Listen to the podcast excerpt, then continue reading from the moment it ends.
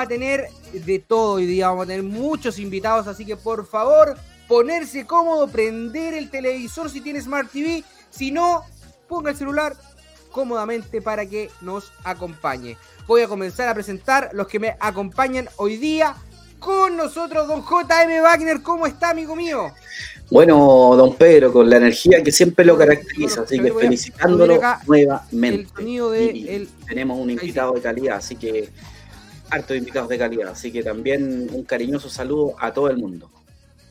Así es, compadre, oye, gracias por estar acá, un crack con el ley de la gente, así que acompáñenlo también todos los días que los desarrolla, lunes, miércoles y viernes, ¿verdad? Lunes, miércoles y viernes, el ley de la gente. Eso, maravilloso. Con nosotros hoy día el crack, los otros cracks se van a ir uniendo dentro del programa, va a estar el Gorducé, ex Gorducé, perdón, Matías Lorca, va a estar hoy día también Giancarlo Barbayerata y puede que llegue una sorpresa, puede que llegue también, lo estamos viendo ahí, lo estamos tanteando, ustedes saben quién puede ser, el corazón, el corazón me hace así, ustedes saben, Don Franco Parisi, ahora con nosotros. ¿Cómo están muchachos? Gusto saludarlos. Oye, tenemos que ir muy rápido, tenemos muchos invitados, demasiadas noticias el gobierno del presidente Boric se cae a pedazos. Hoy día una cosa muy rara como entró caminando, eh, indicándose el, corazón, no sé, está todo demasiado raro, puras malas decisiones y al final del cuento, del día, ¿quién paga todo esto? La clase media, clase media emergente. Oye, tenemos que ir más o menos rápido porque tenemos un invitado muy importante don Claudio, él era hasta hace un par de horas director del hospital de eh, Talagante y fue tratado pero pésimamente. No es eh, primera vez que ocurre en el gobierno de Boris que tanto se dice preocuparse de la gente. Parece que solamente se preocupan de sus amiguis, parientes y con quien hayan tenido alguna relación de largo plazo, eh, casi fraternal, pero el resto de la gente lo trata con el puntapié. No sé si está por ahí don, don Claudio. Don Claudio, por favor. Sí, hola, buenas noches a cada uno de ustedes y a todos los que nos escuchan. Don Claudio, primero, eh, darle disculpas como chileno porque nadie se merece el trato que usted recibió. Eh, no corresponde. Usted es un caballero. Eh, usted es muy querido en la zona, ha hecho un trabajo de largo plazo.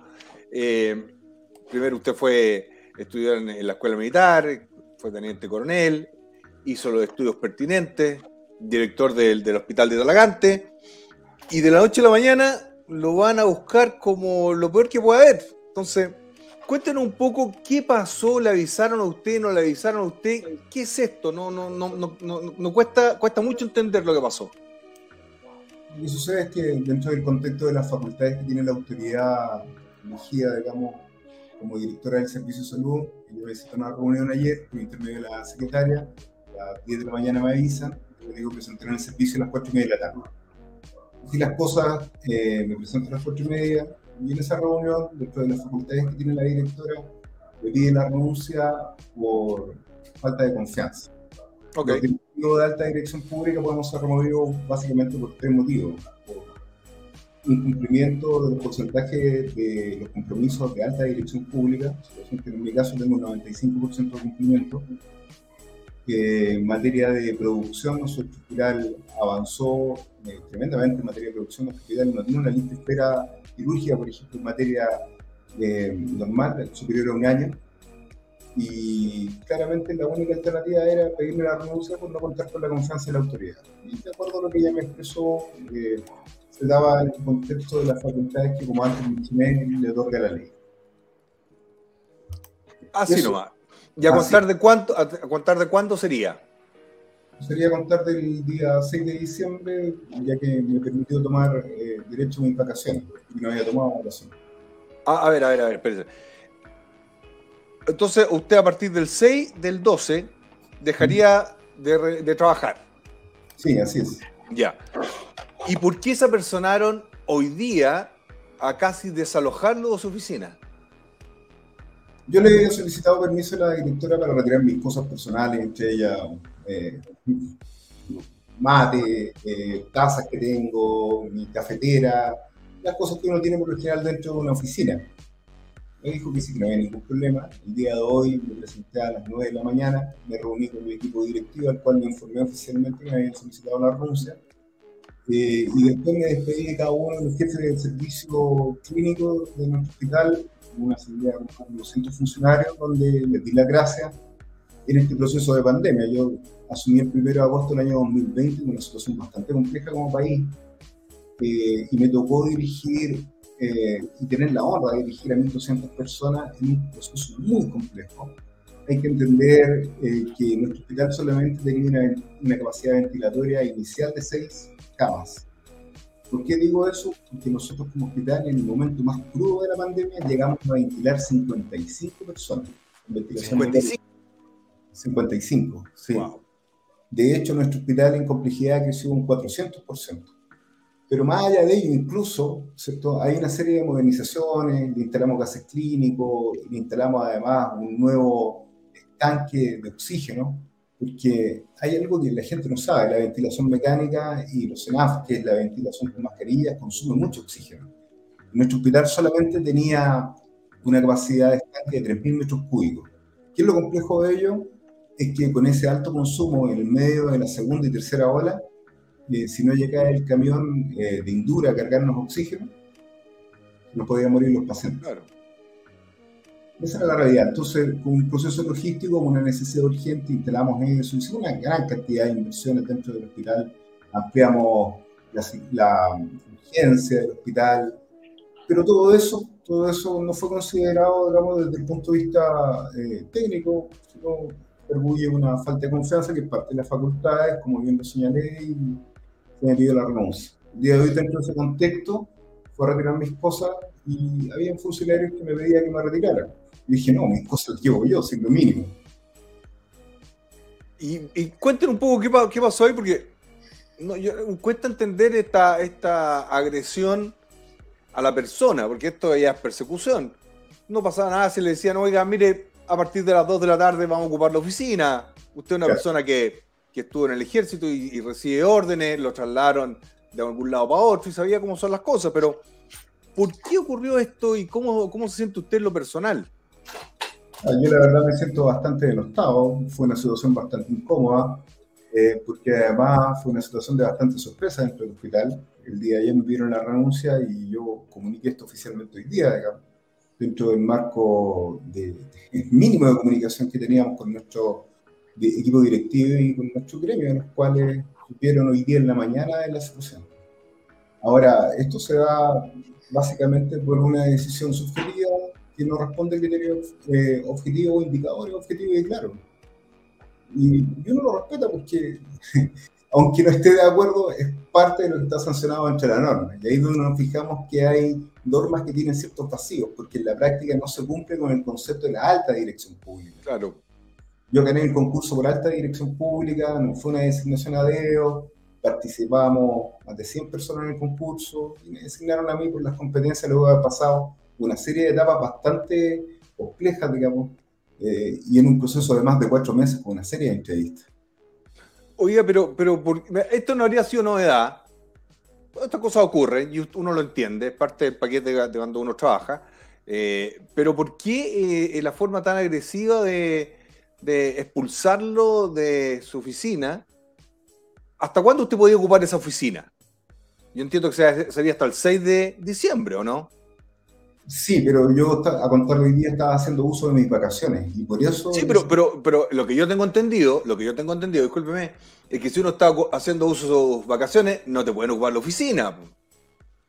Claro, debería ser dentro me, de... Me cuesta, me cuesta pensar de que, oye, el gerente no está, así que ocupo la, oficina, el auto. Yo creo que no es así. O sea, cuando está el presidente de viaje, o está de vacaciones, o está tomando la siesta, no creo que la ministra del Interior se vaya a sentar en el escritorio de O'Higgins. Es lo que creo yo. Entonces, ¿por qué ocurrió que lo fueron a, echar de esa forma a usted, un, caballero? Que tenemos gente que lo conoce muy bien. Usted iba al restaurante ahí, mi rancho, de, unos amigos, de los Parras. Eh, aprovecho de decirle que vayan a ese restaurante que es muy bueno. Pero pero ¿por qué ocurrió este, esta forma en que lo, expulsaron a usted vejatoriamente? Yo creo que hay una falta de consideración que se dio, esto fue probablemente mal planificado, no consideraron, digamos, algunas situaciones básicas del respeto que debiera tener cada una persona que es despedida, que es guardar sus cosas de manera tranquila o esperarnos afuera eh, que uno desalojara. Fue bastante incómodo, la verdad. Incómodo porque usted comprenderá que cuando estaba guardando las cosas me faltaba una caja para echar la cafetera, esta Dolce Gusto, qué sé yo, y, y entre todo se produjo una situación bastante eh, agradable también porque me di cuenta que muchos funcionarios de manera eh, inesperada se acercaron, me ayudaron a cargar, me decían director, yo lo ayudo, me tomaban las cajas, me ayudaban a bajar las cajas del auto. Eh, fue, fue una situación bastante compleja, pero al mismo tiempo eh, reconfortante, porque uno recibió el apoyo y el cariño de la gente. Muchos funcionarios se acercaban a despedirme con lágrimas y algunos me aplaudían cuando me salía de la oficina. ¿Sabes lo que a mí me molesta? El doble estándar. Porque si esto hubiera ocurrido en nuestro gobierno, que no sea eh, del Frente Amplio, la señora Vallejo estaría llorando, tirándose al piso, Boric estaría llorando, bueno, habría que ir a despertarlo para que llore, pero en, general todo el Frente Amplio estaría tirándose al piso, llorando como el Chavo del Ocho, como el Kiko, ¿de acuerdo? Y haciendo gárgaras de, de, que una violación de los derechos humanos, porque es una violación, es un, un vejamen que no, no corresponde. ¿Lo llamaron de, de, su jefatura o le dijeron algo? Oye, sé que disculpe, se les pasó la mano, le echaron la culpa a algún guardia, porque estos son especialistas en hacer eso. ¿Lo llamaron para pedirle disculpas por lo menos? No, no he tenido contacto con mi jefatura, eh, excepto el día de ayer, y las conversaciones en términos generales se dieron dentro del contexto, digamos, de, que además no pude hacer una debida entrega del cargo. Yo mencionaba que me asiste el derecho, como todo funcionario público, cuando termina nuestro cargo, a hacer una debida entrega del cargo, que es donde claro los indicadores, los estados financieros, los estados personales, etcétera. son que lamentablemente no puedo entregar y, se va... ¿Y no, no se puede quejar usted en Contraloría General de la República? Sí, claro, me asiste el derecho, como también me asiste el derecho jurídico frente a la situación que me tocó vivir. Sí, pues. Yo, yo sé que creo que tiene que hacerlo con, la, con el respeto. ¿Sabes lo que pasa? Que, que estos abusos de, de niñitos eh, mimados, yo creo que le está haciendo muy mal a Chile. Porque esto, esto es solamente una, un berrinche de algún niñito mimado de, el ministerio o de orden del segundo piso. Porque no, no cae en la cabeza. O más encima usted está de vacaciones, usted no está despedido. ¿Usted cuándo deja de trabajar? El 6 de diciembre. Por lo tanto, tiene todavía el uso y el goce de su oficina. Es obvio. Pero no puede entrar porque está de vacaciones. Sí, yo creo, yo creo, Claudio, yo creo, Claudio, eh, en primer lugar, bueno, eh, mucho gusto, JM Wagner por acá. Yo creo que acá eh, tiene, tiene mucho que decir el tema que decía Franco. Hay, un tema de falta de decencia, hay un tema de falta de valores. hoy día hablé, tuve una reunión con algunos adultos mayores y me decían, mire, mijito, me decían, acá lo que caracteriza a este gobierno es que no tienen costumbres, no tienen, no tienen claro lo que es acceder al tema valórico. Y también hay un tema que es clave y que mucha de esta gente nunca trabajó, entonces no entienden que cuando a alguien se va de su pega, es todo un protocolo que muchas veces no es un protocolo técnico, sino que es un protocolo humano. Es un protocolo de despedir a tu jefe, de darle un abrazo, de hacer una despedida, aunque sea pequeñita, ¿cierto? Mm. Darle un abrazo y decirle que te vaya muy bien. Pero en este caso, la falta de decencia es unánime. Sí, pero espérate, también aquí hay un problema que después le pueden imputar cosas raras, como él no hizo entrega del ah, cargo.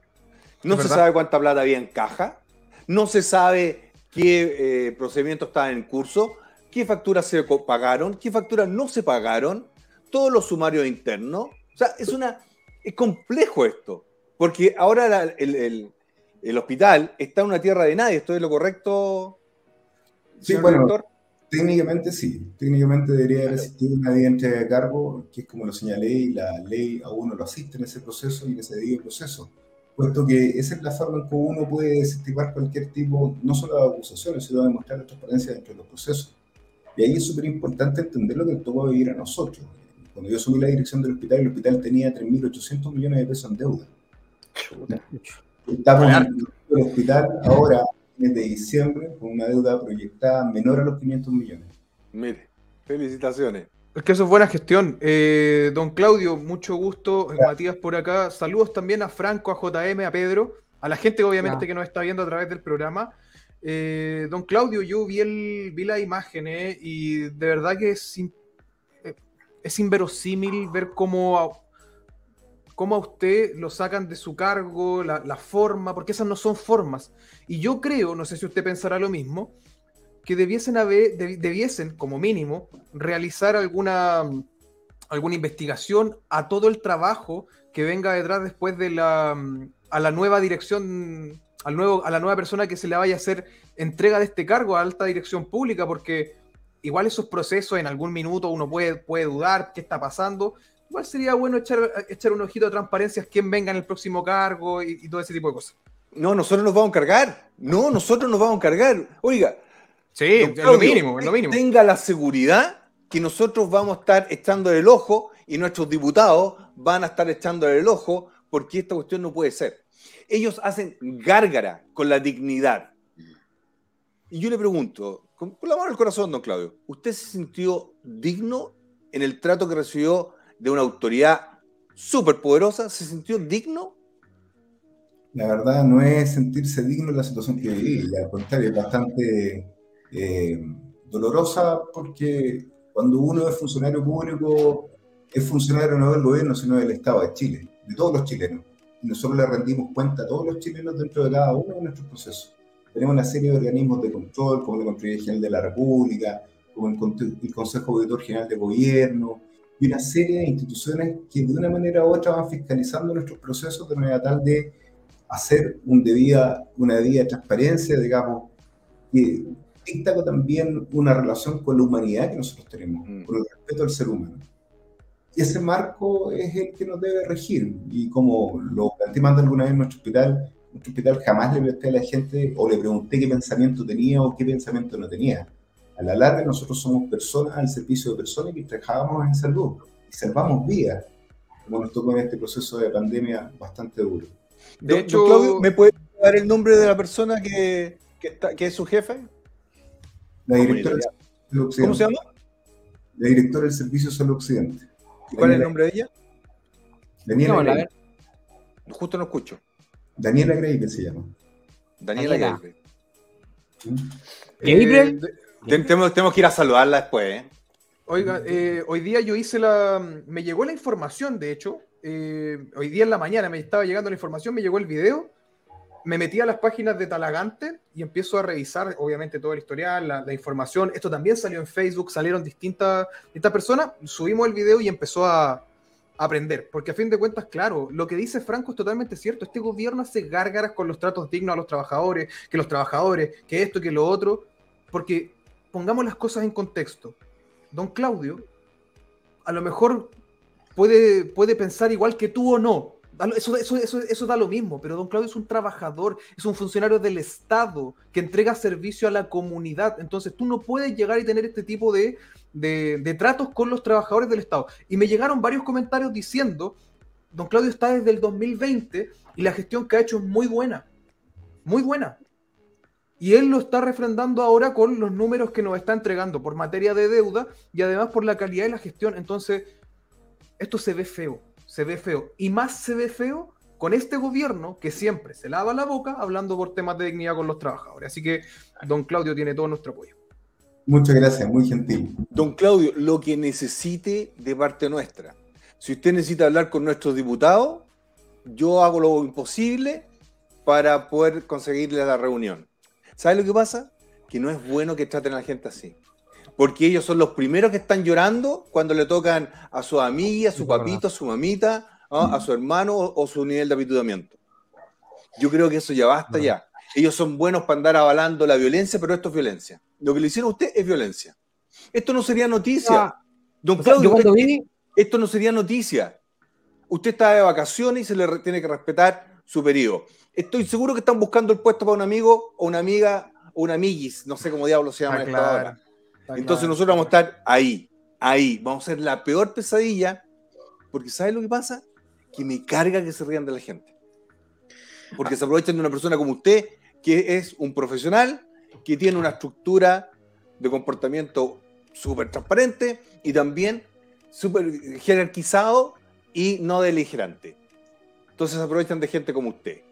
Pero si usted anduviera tirando piedras, si hubiera diciendo compañero al Chávez, al, al, al, eh, Che Guevara, lo dejan de ministro.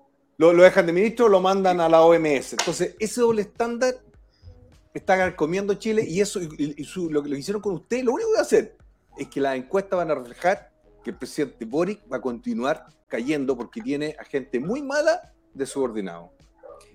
Estimado, estimado Claudio, nosotros queremos dejarte en claro eh, que nosotros estamos con la gente constantemente, no nos da, lo mismo de dónde vengan, de, qué visión tengan, hemos tenido invitados de toda la área y, día a día, eh, en este caso este gobierno dice que está con los trabajadores a full, pero vemos que predica con una mano y lo borra con la otra, escribe con una mano y lo borra con la otra. Eh, quédate tranquilo, quédate tranquilo, si la gente hoy día te aplaudía, si la gente hoy día te, valoraba eh, y mucha gente te está mirando, te tira buena onda, eh, sé que va, a estar en un mejor lugar en donde realmente te valoren y lamentablemente en temas, cuando tienen que ver con temas públicos, como este gobierno va a meter un amigo, va a meter una amiga, va a meter un ex candidato a Core que perdió, va a meter un ex candidato a diputado que perdió, o va a meter la esposa de, o la polola de, o el familiar de Grau, o el familiar de cualquier otro. Es así. Claro, la mayoría de las personas, don Claudio, están escribiendo en los comentarios que eh, hace 40 años que el hospital no tenía una dirección tan inteligente, estratégica y con buena gestión. Así que claramente su trabajo va a hablar solo. Eh, desde nuestra parte, claramente entendemos lo que usted está viviendo, lo hemos eh, cuesta entender también este gobierno porque claramente no tiene una esencia de saber el, el concepto básico de trabajar o de trabajador. Lamentablemente, le mandamos también un, tremendo saludo a todos los ciudadanos de Talagante, ya, porque también es importante que ellos se manifiesten. porque Es, es muy importante, porque acá hay un trabajo técnico, un trabajo de gestión, un trabajo de pandemia estupendo, bien trabajado desde el punto de vista técnico, bien trabajado desde el punto de vista ciudadano. Así que si usted, señora, señor, es de Talagante, déle el apoyo, ¿cierto?, a don Claudio, porque se lo merece, porque es un trabajador de excelencia.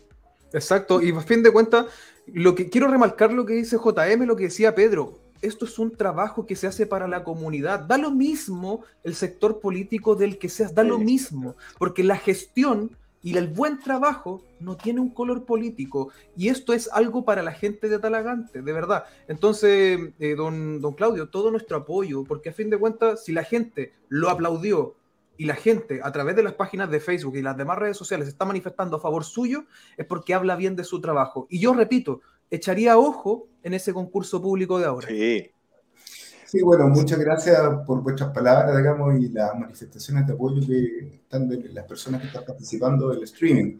Pero al mismo tiempo también les quiero señalar que nosotros, durante nuestra gestión, más allá de ver los colores políticos que tienen nuestros funcionarios, porque todos tenemos derecho a pensar distintos. Hay que entre esa diversidad hasta la riqueza para poder construir proyectos que puedan ser sustentables en el tiempo. Y eso es, lo, es el llamado que hacemos y es el llamado que hago para construir justamente eso, de esa manera, con acuerdos, digamos, invitando a las personas a participar de procesos de mejora como los que tuvimos que hacer en esta pandemia de salud y enfrentarnos con diversas situaciones muy complejas. Yo quiero hacer un reconocimiento a los funcionarios de mi hospital, eh, si ustedes me permiten, porque de que la vieron muy duramente. Me tocó liderarnos en un proceso tan duro donde ustedes no se imaginan que tuve seis intentos de suicidio el año pasado por parte de un producto de la presión que hoy día sostienen ellos. Tuvimos que disponer de eh, dispositivos de salud mental, de apoyo a nuestra gente, y este año llevamos cuatro intentos de autólisis, que se dan fundamentalmente por el burnout y el cansancio que tiene nuestra gente. Estimado Claudio, aquí en Rancagua pasó, lamentablemente una chica se lanzó por todo el estrés, también tenía al parecer bullying entre compañeros, es muy triste lo que, lo que ocurre porque la presión que, se vivió con este tema de la pandemia fue atroz. Te deseamos lo mejor, cuando guste, está Franco, estoy yo, están los otros Bad Boys, están los chicos también que son parte también del equipo, que son Bad Boys también. Eh, te mandamos un tremendo abrazo, tenemos un programa bastante largo hoy día con cuatro invitados, así que con un abrazo cariñoso y dale para adelante, que eres un crack. Muchas gracias. Un abrazo a cada uno y un saludo a todos nuestros funcionarios y a toda nuestra población de Talagante. Muchas gracias. Oiga, y, vaya también ahí a conversar con, con el papá y la mamá de, de, nuestro querido amigo Rubén Parra ahí en el en mi rancho, un restaurante muy bueno. ¿eh? Esto es muy bueno ahí. Siempre hacíamos las reuniones ahí íbamos a almorzar a eso. Sí sé, pues, sí sé. Almuerce ahí por, por mí. Ahí la tía lo, lo, regalonea harto. Los Oye, don Claudio, don Claudio, que le vaya súper bien. Muchas un abrazo, gracias. Claudio. Un abrazo a cada uno. Gracias. Gracias. Perfecto. Don Franco. don Franco, por favor. Tenemos otro invitado. Sí, tenemos también hoy día política internacional, un destacado político nos visita desde Bolivia, lo vamos a conocer, vamos a saber más de él, eh, un tremendo, una tremenda persona, eh, profesor de Harvard también en diferentes lugares, lo vamos a conocer a fondo, Franco, economista también. Por favor, don Ronald, que está detrás de pantalla ahí, ¿cómo está? Muy buenas noches, bienvenido a Bad Boys. Buenas noches, Franco, muchas gracias a los muchachos por la invitación un gusto poder estar con ustedes y poder conversar sobre temas que obviamente son de interés común. O sea que aquí estoy a sus, a sus órdenes. Muchas gracias. Bueno, don Ronald, don Ronald, está en, en Washington, D.C., donde se hace la, la, política internacional. Don Ronald, nosotros lo quisimos invitar por su trayectoria política, fue alcalde de La Paz, candidato presidencial, y quién dice, quizá en el 2025 es de nuevo candidato a la presidencia. Nos encantaría que así fuera. Fue canciller durante el gobierno nuestro del presidente Elwin, así que conoce muy bien la situación. Mire, hoy día nos encontramos con la noticia de que Bolivia va a parar la exportación de siete productos que compra principalmente Chile, Perú y Colombia. ¿Por qué se da ese contexto y qué está pasando en la política interna de Bolivia que tan bien usted maneja? Bueno, precisamente, Franco, esto es de lo que ustedes están salvando y espero que se salven.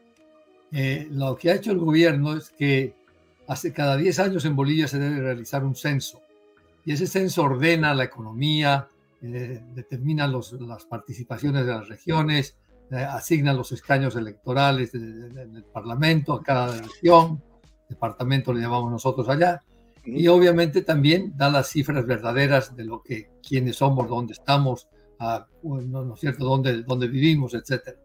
Bueno, resulta que el gobierno no quiere hacer el censo.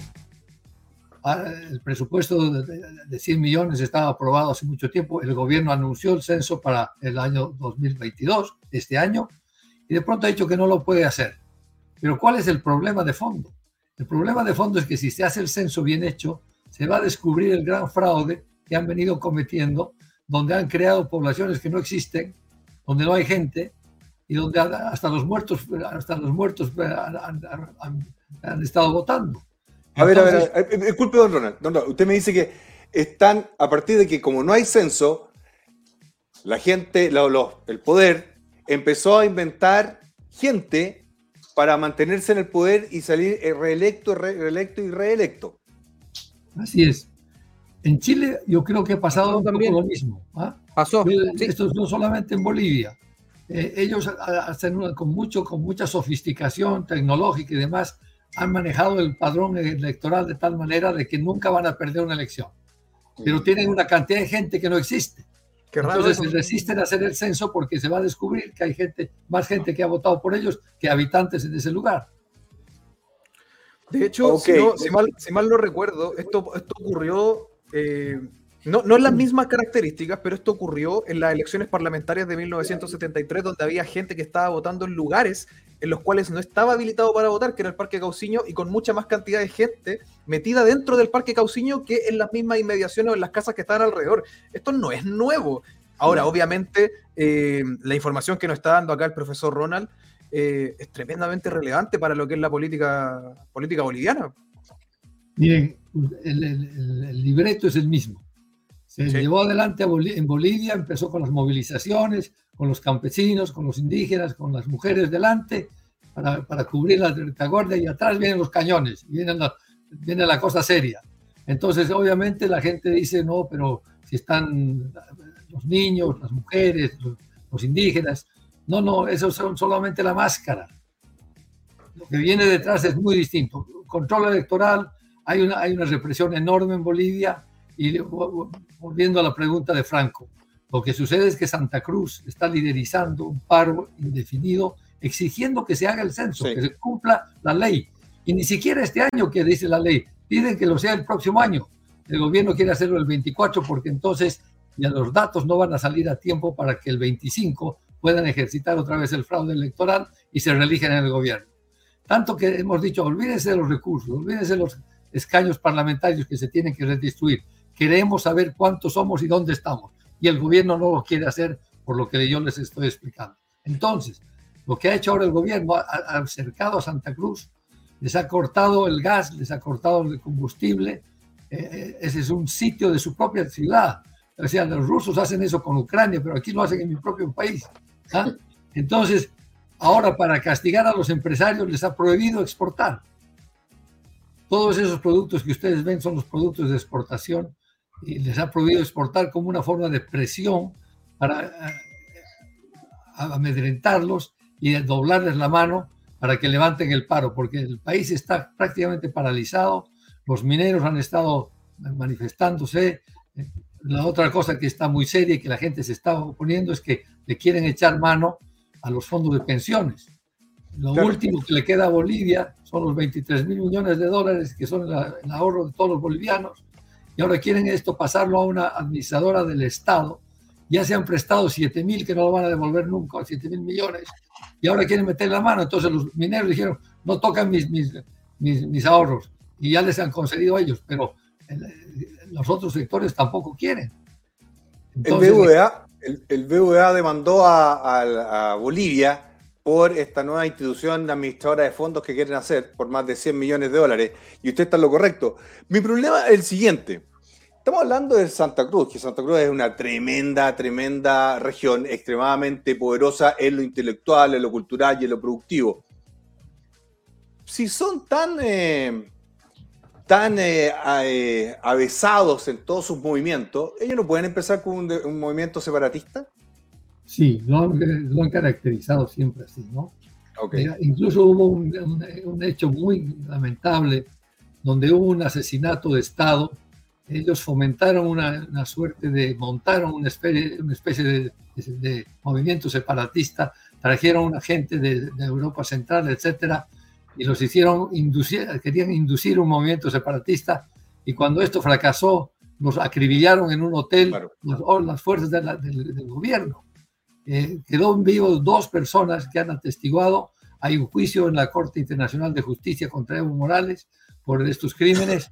Eh, bueno, eso es lo que ha sucedido en el pasado y ahora está sucediendo que hay una, violencia enorme sobre Santa Cruz y donde se han, salido manifestaciones ayer en La Paz y en Tarija, usan igual que en Cuba, usan civiles eh, a sueldo que van y le pegan a la gente, la agreden y, están protegidos por la policía, la policía los protege y ellos atacan. Es una cosa muy triste, pero como decía Franco, ustedes están entrando a este proceso ojalá que no, no prospere, porque el, libreto es exactamente el mismo. Don Ronald, eh, nosotros acá eh, en Chile vimos muy de cerca y es por eso que este partido que se llama Partido de la Gente se formó, un partido de centro que rescata lo mejor de la izquierda y la derecha para eh, poder escuchar siempre a las personas, que esa es como la, visión y la, misión en este caso del partido. Dentro de ello, eh, eh, nosotros al momento que nos dimos cuenta que el comunismo estaba entrando con mucha fuerza, que, querían desarrollar eh, aquello en nuestro país, bueno, el presidente que tenemos actualmente ha dejado bastante en claro cómo, trabajan.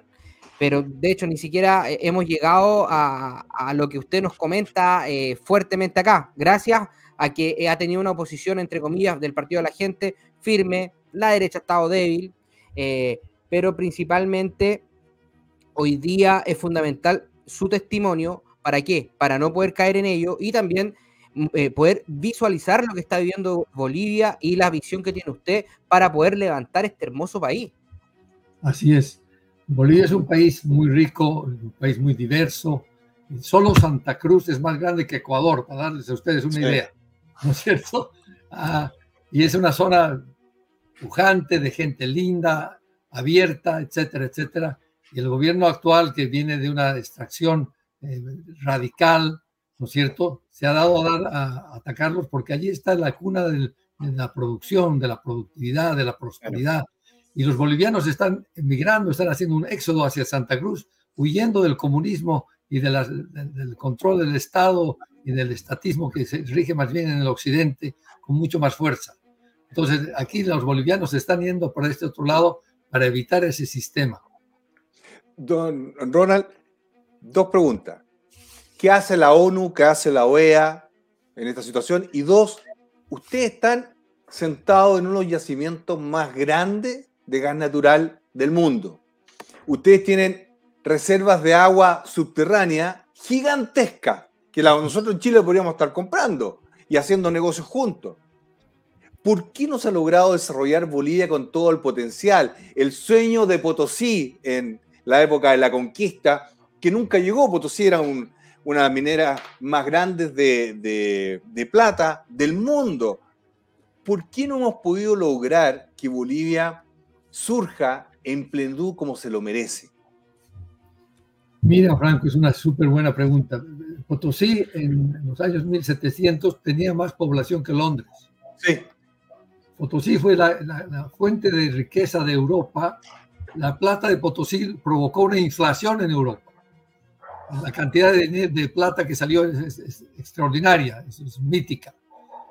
Yo le voy a decir la verdad. Yo creo que el problema nuestro en Sudamérica es que hemos adoptado una mentalidad socialista. Mm, eh, yo no, no, no quiero ser ideológico en este tema, pero lo que sucede es que cuando pensamos que el socialismo eh, es una suerte de religión a este lado de la tumba, donde tiene que venir un, mecenas a curarnos y a cuidarnos, y se inhibe la, iniciativa, la libertad, eh, la libre iniciativa de la gente. Eh, la gente empieza a querer pedirle todo al Estado y el Estado no tiene cómo darlo. El Estado es un mal administrador, no es un productor. Entonces nosotros hemos venido matando las gallinas de los huevos de oro consistentemente. Simón Patiño, boliviano, humilde, logró hacer la quinta fortuna más grande del mundo. Y en Bolivia no lo dejaron entrar, le quitaron todas sus cosas y lo expatriaron y lo, denostaron históricamente. Recién ahora se están dando cuenta en Bolivia, hay una revisión histórica de que no se puede matar la gallina de los huevos de oro. El Estado está para ver ayudar a la gente pobre, etcétera, pero no matando y quitando al que tiene para darle al que no tiene, porque al final lo que distribuye es pobreza, no riqueza. Don, don Ronald, profesor, em, la consulta mía va ligada a lo que usted hablaba sobre lo que es como ese, separatismo que está, han, tratado de generar este último tiempo.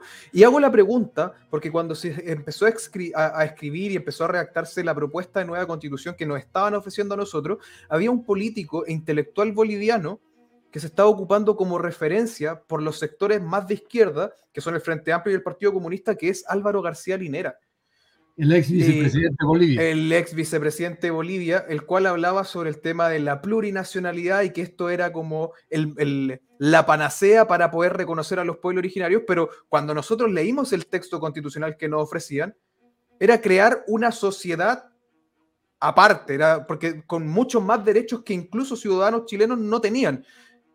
¿Cómo ve esa intervención de don Álvaro García Linera en esto?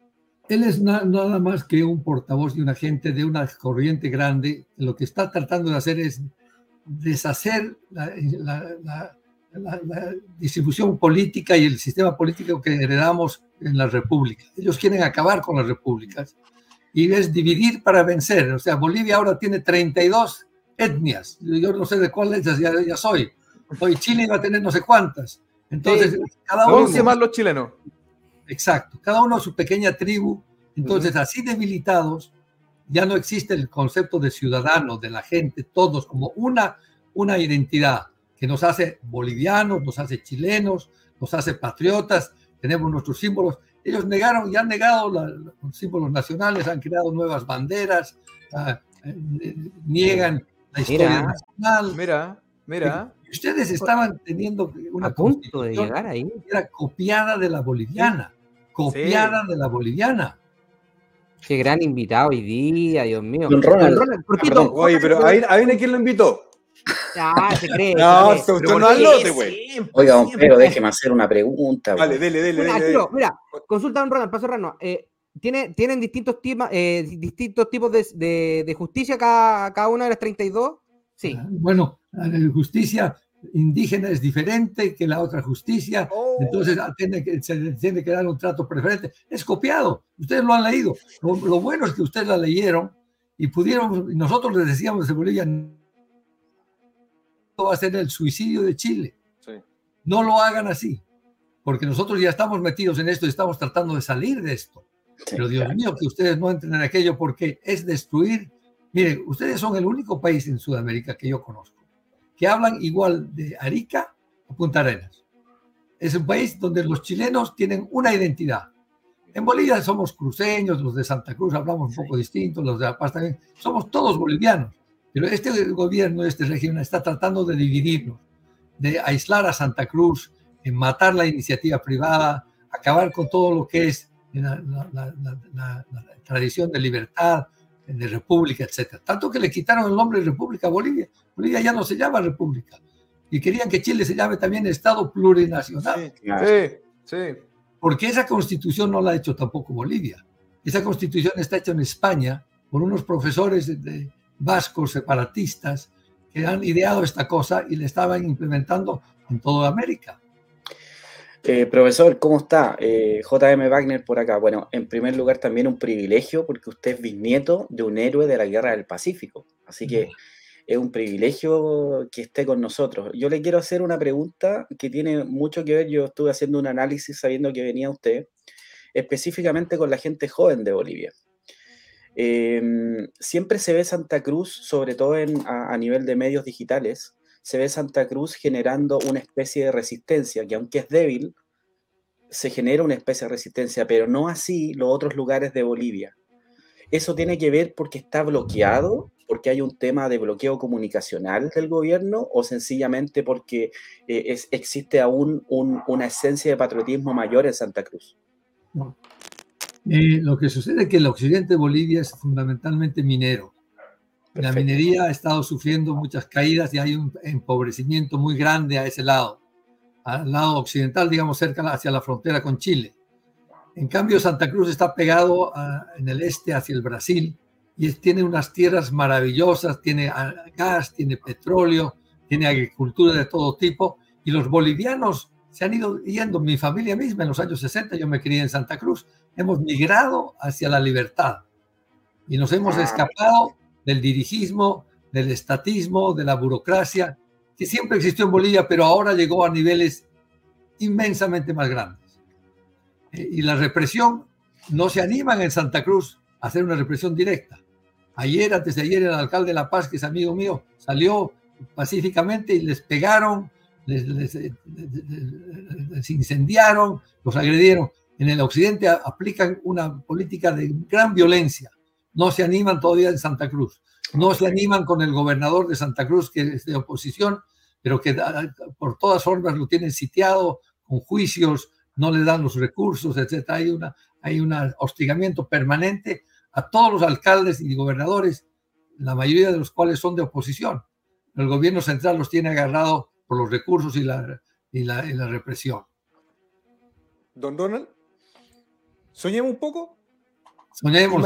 imagine, imagínese una carretera bioceánica que pase por, partiendo desde Brasil, pase por Bolivia y llegue hasta Chile, con un oleoducto para el gas, para el agua y con una integración de los bancos, para que los bolivianos nunca más estén asustados que le quitar la plata a través de una zona franca bancaria en Iquique, en Arica y en el sur también de Chile. ¿Sería posible soñar con, una integración de esa forma y no una integración de que integrémonos ¿ah? en la pobreza? Yo quiero integrarme en la riqueza. Yo sé que algunos chilenos van a estudiar a Bolivia. Yo, yo creo que podemos hacer las cosas mejores. Pero diciéndole, oiga, participemos de la tremenda riqueza que tiene Chile y la tremenda riqueza que tiene Bolivia no solamente por sus recursos naturales, sino por capital, capital humano. ¿Por qué no hemos podido llegar a un acuerdo de que, oye, tengamos una carretera bioceánica desde el Pacífico hasta el Atlántico, pasando por nuestros países? Yo, Franco, le cuento mi sueño. Cuando yo fui canciller en el gobierno de, cuando ustedes tenían el gobierno de don Alwin y don Enrique Silva Sima era el canciller, lo traje a Bolivia, a una gran reunión que hicimos en Bolivia, que le correspondía hacerlo en Santiago, y yo, le pedí al, presidente Alwin que lo hagamos en Bolivia y lo hicimos en Santa Cruz. Y Silva Sima estuvo fascinado, lo trataron regio. En Bolivia hay cariño por Chile. Una cosa es la relación de los gobiernos que han cultivado desde los años 60 recién una adversión. Cada vez que hay un problema local, se, se saca el tema de Chile. Pero yo quiero decirles algo. La última guerra que hubo en Sudamérica grande fue entre Paraguay y Bolivia. Y oficiales chilenos vinieron a combatir a nuestro lado en Bolivia y se radicaron en Bolivia y han quedado esas familias en Bolivia. La relación de, de, Ibáñez del Campo, el presidente Paz Extensor en los años 50 era óptima. Nosotros construimos un, un gasoducto, un oleoducto desde Arica a La Paz y este régimen se opuso a que hagamos un gasoducto para salir por Chile a California en aquellos años. Ahora, ¿qué es lo que tenemos ya en, el tapete? Primero, tenemos un ferrocarril que va de Mejillones a Antofagasta y llega a La Paz. A La Paz, sí. Tenemos otro ferrocarril que va de Santa Cruz al Brasil. Tenemos que unir esos dos ferrocarriles. Ah, qué buen dato, me gustó. ¿No? Me gustó. Por eso ya no hay, ojalá venga la carretera, pero los ferrocarriles tienen la ventaja que pueden llevar gran cantidad de carga a un costo mucho más bajo que los camiones en las carreteras, ¿verdad? Ahora, no solamente eso, yo he propuesto no vamos disculpe, a... Disculpe, profesor, ¿cuánto es el costo de, ese link que nos, nos falta? Deben ser unos 300 millones de dólares, 800 millones, y esa hay plata del BID, del Fondo Exacto, hay plata del BID, del Fondo Monetario Internacional, o sea, lo podríamos hacer. Exactamente, eso se lo puede hacer. Eh, y se lo tiene que hacer por el sur. No se lo ha hecho porque querían hacer esto entre Santa Cruz y Cochabamba, pero ahí la cordillera es muy profunda. Sí, yo, yo volé por Cochabamba. Hacia el sur, hay que bajar y hay que entrar por Antofagasta. Sí. No es por Arica, porque el mejor puerto del sur, del Pacífico Sur, es Mejillones. No es ni Antofagasta, ni Arica, ni Iquique, es Mejillones. Entonces, si Bolivia tuviera, digamos, una especie de, zona libre en Mejillones, nosotros podríamos pensar en darle a Chile una salida al Atlántico. Y ustedes me dirán, ¿cómo? Pues por Santa Cruz, en la frontera con el Brasil, están los ríos que desaguan por el Paraná, Paraguay, hasta el Atlántico, que son ¿Usted Está pensando, ¿Usted está pensando como un puerto seco? Pero es un puerto sobre el río. Sí, sí, no, no, pero en Chile me refería. Claro, estoy pensando en Mejillones un puerto seco en Mejillones. Un puerto seco en Mejillones para cuando llegue la carga de Bolivia. Ok, sí, sí, le sigo. Y con igualdad de condiciones a los dos. Tendríamos un enclave en Mejillones y un enclave para ustedes que sale al Atlántico. ¿Qué tal que Chile tenga una salida al Atlántico que tradicionalmente pacífico, ¿verdad? Eso oiga, oiga, y podríamos, podríamos hacer un link, y podríamos hacer un link también con lo que estamos ahora, que son las redes de internet.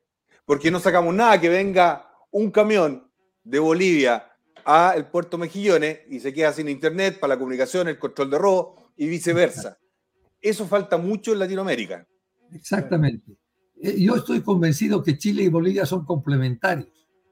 A veces tenemos, con Perú somos competitivos en las mismas cosas. Por ejemplo, el Perú saboteó el desarrollo del, gas natural boliviano porque ellos tenían camisea. Y se vanagloriaban los embajadores de haber hecho que esto se atrase en Bolivia. Pero con Chile tenemos complementación. Mire usted, miren ustedes. Potosí tiene el agua y Antofagasta tiene las minas. Exacto. Dios puso eso a un lado y al otro para que se junten, porque no hay minería sin agua. Claro.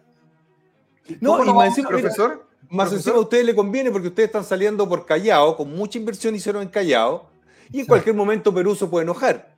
Nosotros ya sabemos que necesitamos diversificar. Por eso nosotros queríamos potenciar el puerto de Arica, el puerto de Iquique, para diversificar esta canasta. Y necesitamos integración de, medios de pago, porque no podemos estar cambiando la, la, plata en una plaza, sino que tenemos que tener integración de medios de pago. Y eso es lo que no han entendido. Mire, si está reclamando soberanía, es mejor reclamar productos de negocio que se pueden hacer significativamente. En, Arica, todos interactúan con los bolivianos. En Iquique, todos interactúan con bolivianos. La zona franca, todos interactúan con bolivianos. Entonces, es una falta de visión, de no entender de que lo único que están ganando con esto es un Evo Morales a quien yo no respeto políticamente y su gente. Yo creo realmente, profesor, que tenemos una posibilidad única, pero si seguimos mirando a la izquierda y líderes transitorios que lo único piensan en Che Guevara, que murió hace años para mí, estamos perdiendo tiempo. Don nosotros, Nosotros le ayudamos un poquito a que se muera. Sí, lo sé. Él le cortó las manos y vio, vio, conozco perfectamente la historia del Che Guevara. Yo estaba haciendo mi servicio militar cuando mis instructores lo capturaron.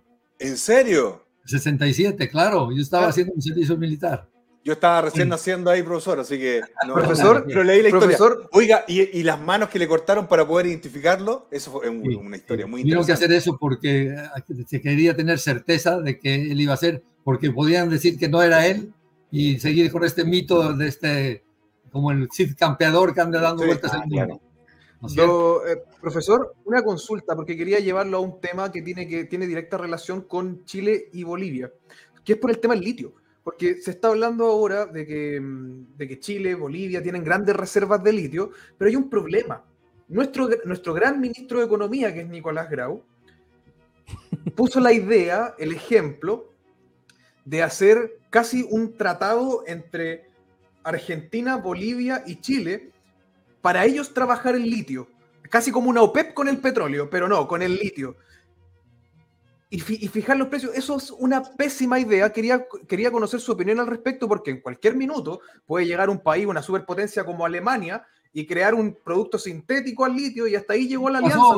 ya pasó con el salitre. Pues, pasó con el salitre, pasó con el, con el cobre, va a pasar lo mismo con el grafeno. Entonces, es, algo, y es, es, algo que puede poner muy en riesgo este, mm, este, este, avance tecnológico que nosotros podemos tener con el litio. Profesor, quiero escucharlo en ese sentido. El litio, bueno, Bolivia tiene una de las reservas más grandes del litio en el salar de, Uyuni, que está muy cerca a San Pedro, Atacama y a Calama. Y mi familia es antofagastina, como, como sabe Franco. Entonces yo tengo la obsesión de que Antofagasta y Potosí tienen que integrarse eh, por la minería, por el agua, el agua, etcétera, etcétera, ¿no es cierto? Y el tema del litio también está en esa zona. No está más al norte, no está hacia Arica, no está hacia Iquique, está entre Antofagasta y, digamos, y Potosí. Fíjense ustedes, yo tenía casa en Hornitos, decía siempre a los bolivianos, como somos mediterráneos, hacíamos playa en, Mejillones y por ahí. Cuando usted baja manejando del norte hacia el sur por la costa, de pronto llega a la salida del río Loa, que desemboca en el, Océano Pacífico, que era la frontera con Bolivia. Pasa usted a ese punto y empiezan las minas, una detrás de la otra. Al norte casi no hay minas. En lo que era Perú prácticamente no hay minas. Es en la parte que era boliviana, donde están las minas de cobre, donde estaban las minas de salitre, etc. Entonces, tenemos que hacer una integración para explotar el, litio, pero asociados con las grandes empresas que hacen los productos, como Tesla, como estos otros. Y la fábrica de baterías no puede estar pues ni, ni en Bolivia ni, ni en el desierto de Atacama porque son muy pesadas para llevarlas. Hay que hacer una, una empresa nuestra en Europa. No, no tiene que ser nuestro territorio para que sea nuestra.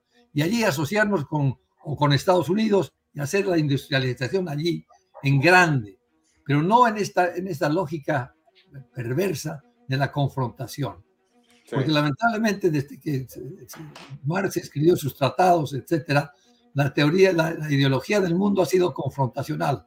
Y por eso yo me alegro, me alegro de cierta forma, de que de una vez pongan en su sitio a Rusia, porque nos ha estado interrumpiendo en nuestros procesos electorales.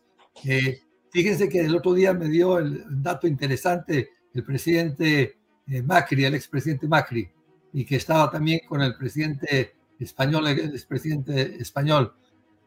Durante, antes de las elecciones de ustedes en Chile, el tráfico más alto del mundo de las redes estuvo concentrado en Chile. Sí. ¿Y eso qué son? Son robots que se manejan desde Cuba, desde Venezuela, desde la Unión Soviética, Rusia hoy día, que interfieren en nuestros sistemas políticos. Esto ha pasado en Bolivia, pasa en Chile, etcétera, etcétera. Y una vez hay que acabar con estos delincuentes políticos, porque están asociados con el ilícito. Ellos se han dado cuenta que como Cuba quebró, Venezuela quiebra, tienen que rescatar los recursos del ilícito que es el narcotráfico. No es un secreto que de Bolivia sale la droga por Chile muchas veces, por Brasil, pero termina siendo comercializada al norte por los cubanos, por los venezolanos, etcétera, etcétera. Entonces tenemos que salir de aquello. Y yo creo que la lógica de la confrontación se tiene que acabar y tiene que entrar, como decía Franco, la lógica de la cooperación, de la coordinación, de la complementación. Y nos va a ir todos mucho mejor. Sí, completamente de acuerdo. Completamente. Profesor, le tenemos un regalo. Así es. Por favor, que pase el capitán dibujo. ¿Cómo están, chiquillos? Muy bien. Muy bien. Bueno. Cuéntenos un poco, capitán, estamos corto de tiempo porque hoy día es un programa muy, muy entretenido, pero ¿qué nos tiene para nuestro distinguido profesor Tenemos una sorpresa a don Ronald, mis respetos para él, así que veamos el dibujo con Américo a ver si te gusta. Eso. bueno. Además ya me puso la barba porque me la ha hecho crecer recién hace dos semanas. Mire, no, pero mire, el detalle del, lápiz. Ah, mira. Ah, lo vio, ¿eh? lo vio. Claro. yo, soy muy sapo en estas cosas, así que. ¿Qué tal? Qué bonito. Muchas gracias, muy bonito. Pues me lo va a hacer llegar de alguna manera. Yo se lo hago llegar de todas maneras a don Ronald, porque con mucho cariño. Nosotros estamos muy honrados que usted es una tremenda personalidad. Sería muy bonito verlo de nuevo ahí en la papeleta para ser eh, candidato a la presidencia de Bolivia. Creo que Bolivia ha estado en un, derrotero equivocado. Eh, se vienen tiempos muy complejos para su país y yo creo que podemos hacer muchas más cosas pensando en el futuro de Bolivia que mirando los libros de historia que son muy importantes, pero el futuro creo que es mucho más maravilloso y lleno de sorpresas. Y yo a tiempo de despedirme quiero felicitarlo, Franco, y a todos sus amigos y compañeros por la tremenda labor que han hecho en la última elección, salir terceros tan adelante, con tan pocos recursos, con imaginación, con humor, pero ante todo con, simpatía y empatía por la gente. Por eso creo que el, nombre del partido de ustedes es, genial, es el partido de la gente. Y eso es lo que necesitamos, una suerte de, de partido, de institución que favorezca a la gente. Mm. Ese es el tema, el capitalismo popular, lo que le llega a la gente para que participe del progreso de los países. Muchas gracias por la invitación. y lo que necesite, don Donald, usted me llama y le contamos un poco nuestra experiencia de cómo fue el partido. Yo creo que necesitamos más partido de la gente, autónomo independiente, pero la experiencia nuestra está al servicio de Latinoamérica. Un gran abrazo. Seguro que vamos a estar ahí viendo aquello. Cuando quiera, cuando quiera, me pasa a ver, usted está cerquita, así que viene para acá nomás. Un abrazo. Muchas gracias. Un abrazo. Don Capitán, ¿qué pasó? Gracias, Capitán. Yo se lo mando el dibujo. Muchas gracias. Vamos a la pausa, don Pietro. Sí, don Américo, vamos a la pausa y regresamos con el diputado Arroyo del PDG que nos tiene. Con un tremendo notición. Se viene bomba, se viene bomba. Comparta, comparta, comparta.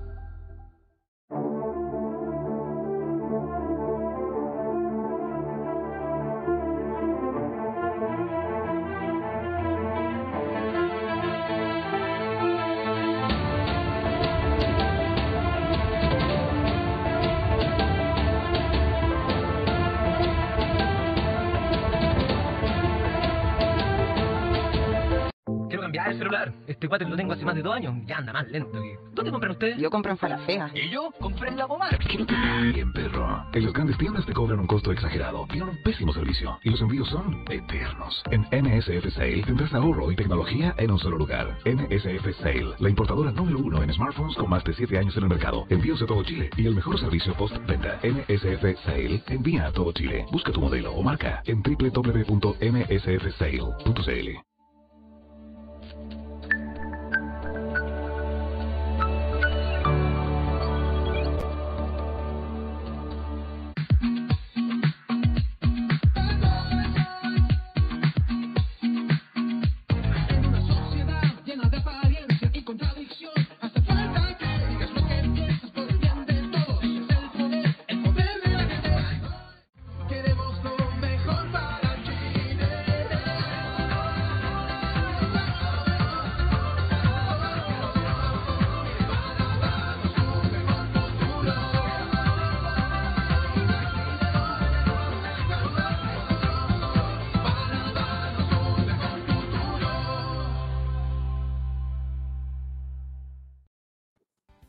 Chicos, una, noticia que salió recién. Eh, Elon Musk acaba de tomar el control de la compañía Twitter. Inmediatamente despidió al director ejecutivo, al director financiero, al jefe de política legal, confianza y seguridad.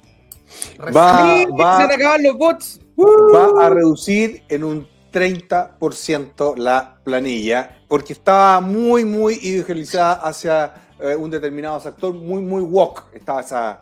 Parecía tomado por el Frente Amplio. No, el Frente Amplio trabaja de 9 a 5 de la tarde, más la siesta. No hay que molestar a Boris cuando está tomando la siesta, porque si no se Oye, hoy día, y el videito que andaba con el dedito ahí, como andaba como medio cocido, o medio no, no, se Bien, no se entiende muy bien. No se entiende muy bien. Ahí está ese video, ¿no? ¿Lo tiene por hoy ahí? Día tuvo, hoy día tuvo un día muy malo el, gobierno. ¿Qué día es bueno?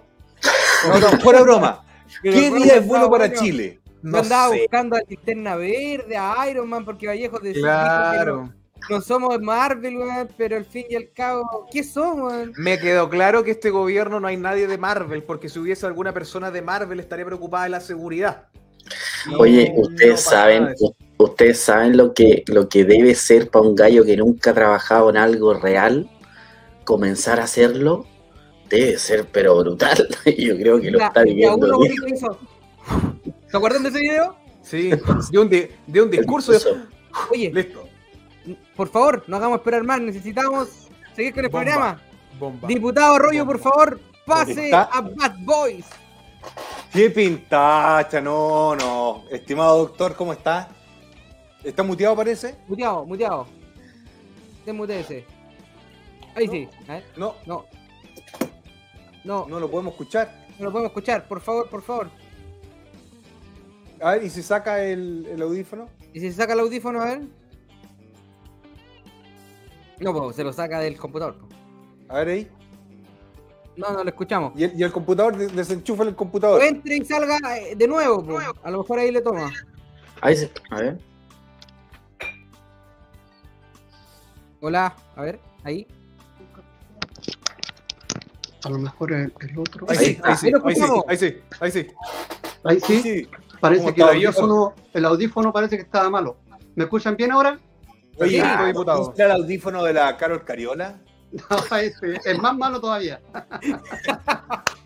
Oye, Oye buenas noches, Franco, Pedro, eh, a, a, José Manuel y a Matías, un gran saludo. Qué grande estar hoy día con estos tremendos invitados como el doctor Claudio Romano y, y Ronald McLean. Espectacular haberlo escuchado, grandes eh, personas y que están ocurriendo tantas cosas hoy día en nuestro país. Así que también feliz de estar con ustedes y compartir y saludarlo en esta noche. No, y tú sabes que lo queremos mucho a usted. Usted también es, es muy querido en, en, su distrito, en Concepción, con nuestro querido tío Kelly. Gran baluarte. Ojalá que se anime a ser nuestro candidato a gobernador por la región del Biobío. Sería muy lindo. Y que nos cuente un poco, que nos cuente un poco qué es lo que está pasando y qué notición nos trae hoy día, don Roberto, diputado. Eh, Diputado bueno, primero eh, señalar que el tío Kelly es un grande de acá de la región, un hombre que lo conocen ya a nivel nacional e internacional, así que sería una tremenda carta, estoy tratando de convencerlo, eh, como él viene recién saliendo ahora de su tema de su cirugía, pero bueno, tenemos tiempo, vamos con calma, no matemos la gallina los huevos de oro, dijo el diputado boliviano, así que vámonos despacito por las piedras. Bueno, en notición que podemos decir hoy día es que ya eh, hemos conversado de alguna manera para llegar a un acuerdo de poder solicitar eh, tanto a la Directiva Nacional en base a que la gente ha estado pidiendo que podamos hacer en este caso democracia digital para de, tomar una decisión. Efectivamente nosotros como, como diputados es un tema complejo, es un tema complejo porque conversemos las dos cosas, Franco y Chiquillos, conversemos las dos sí, cosas. ¿Qué pasa por un lado, qué pasa por el otro? Este es un acuerdo administrativo en el cual, para que funcione la Cámara cuando comenzamos en marzo, se hizo este acuerdo de funcionamiento, no es un acuerdo político ni nos vamos a mezclar con, con, con, ningún sector. Nuestros principios tienen que ver con no más duopolio, ni derecha ni izquierda. Nosotros pertenecemos a un grupo que aleja a los extremos para centrarnos con la gente que necesitamos. Y siempre he hablado de esta neutralidad activa porque somos neutros políticamente pero activos socialmente. Y eso es lo que me gusta eh, en lo que tenemos hoy día como diputados. Como te digo, hay gente muy diversa, formado nuestro partido por gente muy diversa, pero que en el corazón de, de, la gente está este ADN que queremos lo mejor para nuestra gente, para nuestro país. Así que en eso quiero decirles para que todos puedan participar de esta, de esta gran decisión que tenemos que tomar y para eso se creó la democracia digital, base fundamental de nuestro partido y que está también en nuestro ADN en base, en base a eso, les quiero comentar que este acuerdo que se hizo en, en marzo nos permitió visualizarnos de alguna manera en base a las comisiones que hoy día estamos trabajando. Yo como presidente de la Comisión de Deporte de la Cámara de Diputados, en donde me ha tocado trabajar mucho, hacer varios eh, proyectos de ley que han salido adelante y nuestros trabajos han sido importantes desde eh, golpes políticos como la acusación contra Andrés Alaman, nuestro apoyo después a la acusación contra Ike Siches. Y que interesantemente a Andrés Alaman lo salvó el voto de la izquierda y a Ike Siches lo salvó el voto de la derecha, de la manera que hemos desnudado el actuar del duopolio. Y, y, eso es lo que se ha venido eh, viendo de ahora desde que empezamos nosotros en estos siete meses que hemos estado trabajando y nos hemos dado a conocer porque eh, el desnudarlo es lo que la gente hoy día quería. La gente, eh, fíjate que después de todo lo que pasó, no vemos que las demandas han sido eh, satisfechas.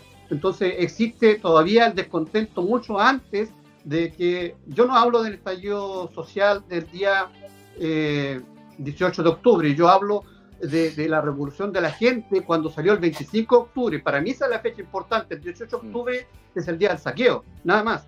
Y no podemos celebrarlo. Pero el 25 de octubre, cuando la gente marchó, salió, y entre ellos yo, en Santiago, ahí en, la Plaza Italia, más de dos millones de personas manifestándose eh, pacíficamente. Claro que la televisión mostraba el lado oscuro de esto, ¿no es cierto? A cinco gallos quemando una iglesia, saqueando, pero cuando salió el 25 de octubre, yo estuve ahí con mucha gente que, que estaba eh, manifestándose pacíficamente en base a pedir mejor, eh, mejorar ¿no cierto? las pensiones, mejorar en salud, en educación, en vivienda, y, y, que esas cosas no han sido resueltas.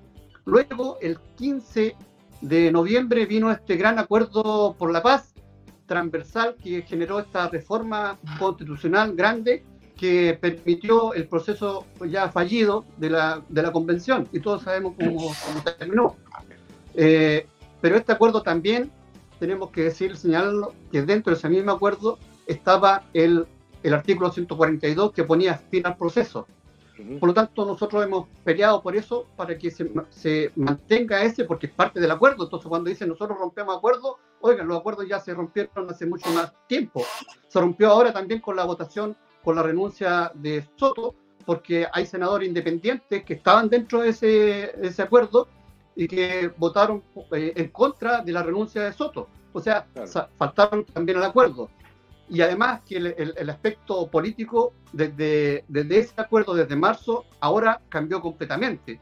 Entonces, eh, al tener la presidencia como Carlos Cariola eh, del Partido Comunista, eh, y sabemos todo lo que representó dentro de este proceso, este fallido proceso más encima de este show que, que existió acá, eh, obviamente no puede tener el apoyo mayoritario ni de la gente. Por eso es que hoy día queremos presentar, como digo, la votación, la democracia digital, para que sea la gente la que decían estos temas complejos tras de nosotros. Independiente que a lo mejor si apoyamos, eh, no apoyamos a Cariola, signifique que perdamos todas las comisiones puede significar eso, pero estoy dispuesto a perderlo porque la gente sea la que se manifieste y la gente sea la que, la que lleve. Nosotros somos los parlamentarios que vamos a llevar la voz al Congreso de la gente. Y eso es lo que creo que es lo más importante. Así que esta noticia es para que ya hoy día difundan, corran la voz.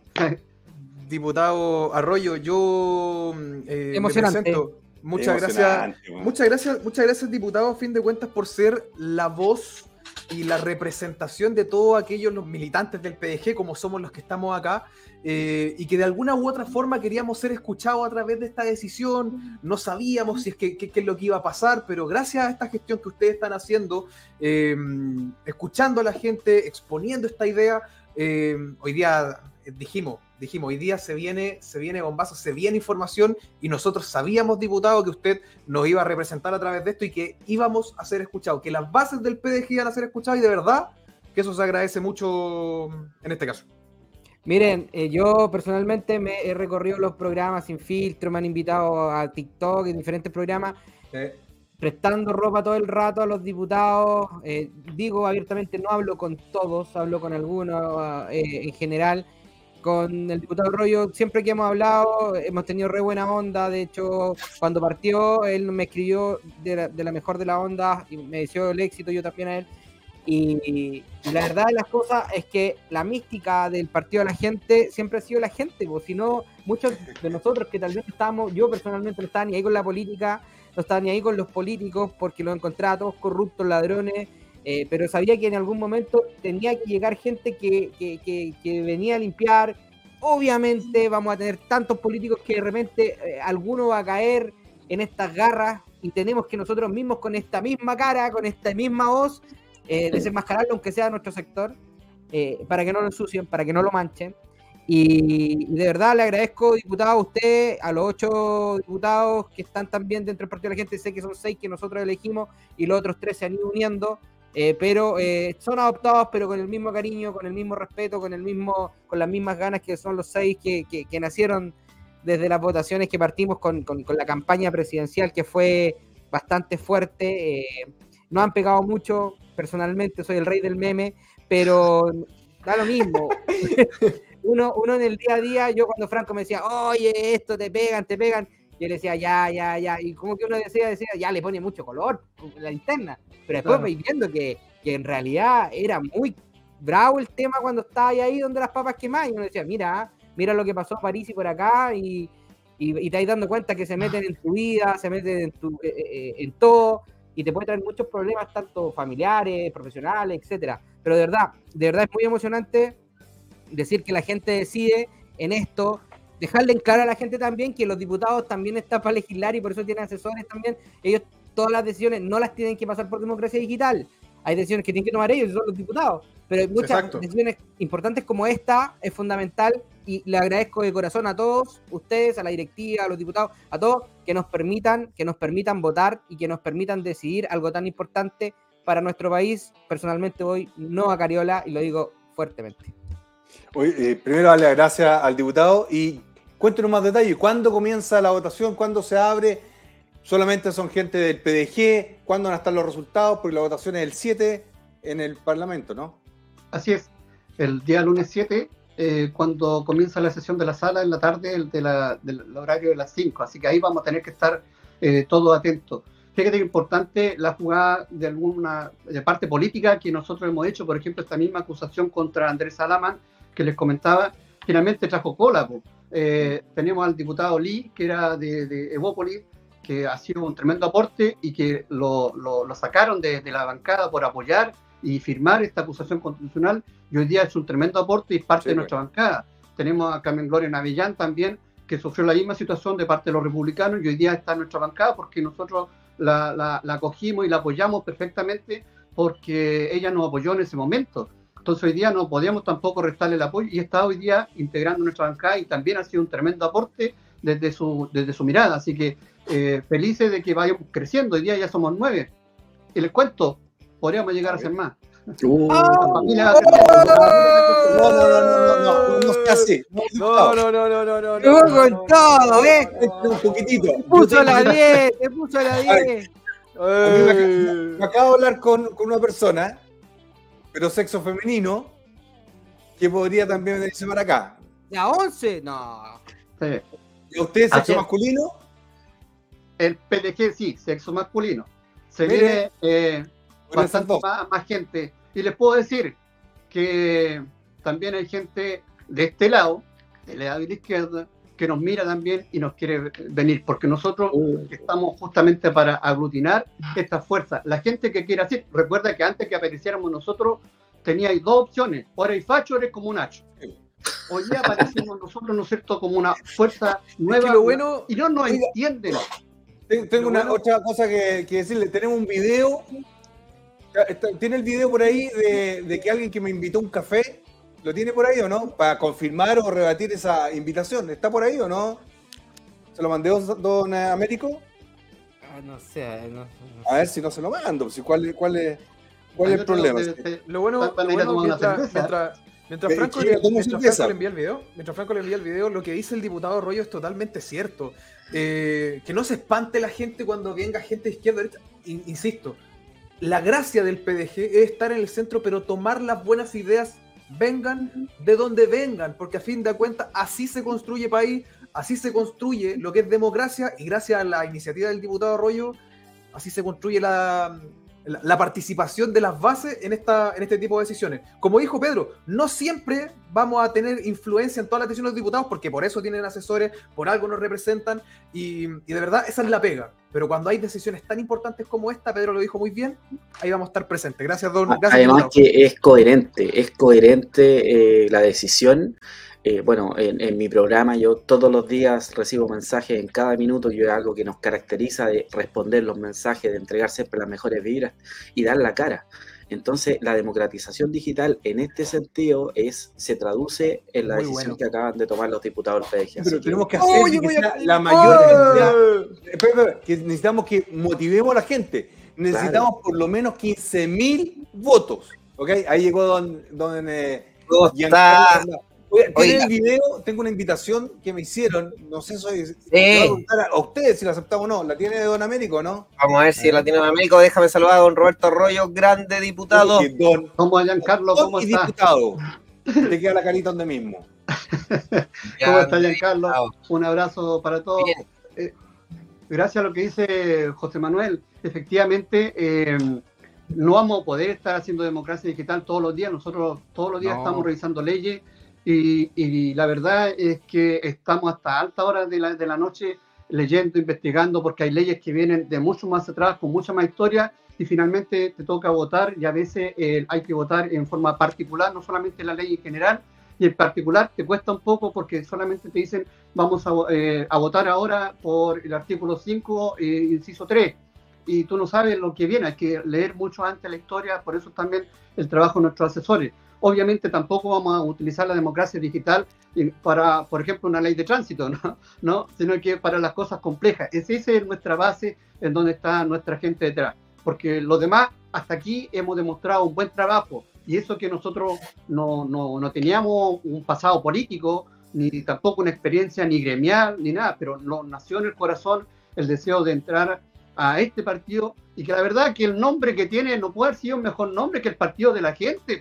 Entonces preguntémosle a la gente, el hashtag preguntémosle a la gente funcionó y ahora ¿por qué no? Tenemos que hacerlo porque ellos son los partícipes, Giancarlo. Diputado, y todavía podemos decir con orgullo, el PDG no se vende, señores. Eso, oye, quiero cortar, tengo el video cortado ya, crack paralelo, amigo, Mañana vuelves con los videos. Te lo tengo cortado para que lo subáis. Pues nunca nos vendimos. Oye, eh, veamos el videito. Veamos el videito. ¿Está por ahí Don Américo?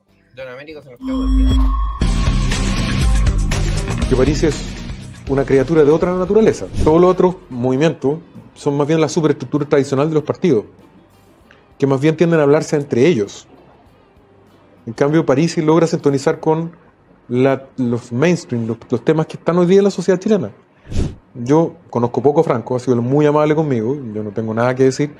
Es cierto que me invitado a ser parte del PDG, que vaya a una primaria con ellos. Tenemos entendido de que te coquetearon en algún momento, te buscaron para hacer. Quedamos de juntarnos en algún minuto y eso va a ocurrir probablemente entre los próximos días. Una exclusiva que este fin de semana me voy a tomar la cerveza con Franco París. Este fin de semana. Sí. Bien, muy buen viaje. Muchas gracias. Rodolfo, muchas gracias por estar acá bienvenido, es tu casa, espero verte pronto, muy buen viaje, que las cosas salgan lo mejor posible y una vez más muchas gracias por venir.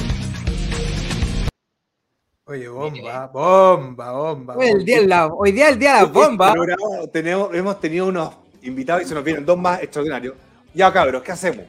Nos invitó el, alcalde Roberto Carter, él viene eh, con su familia va a estar en una ciudad próxima a la mía, a seis horas de distancia. Por supuesto, yo ahí con mi familia para que los niños tengan la misma edad, para que se conozcan. Yo creo que tenemos que juntarnos, ¿cierto? Obvio. ¿Cierto? ¿Qué opina pero por Arroyo? Sí, perfecto. Yo pensé que no tomaba cerveza, por eso. No, no, lo más probable es que yo tome un milkshake, que son, o una Coca-Cola, ¿ah? pero, pero la idea es que Sí, sí hay que conversar. Él es una un personaje que yo respeto mucho, sería un gran candidato a una primaria presidencial o un muy buen ministro del Interior.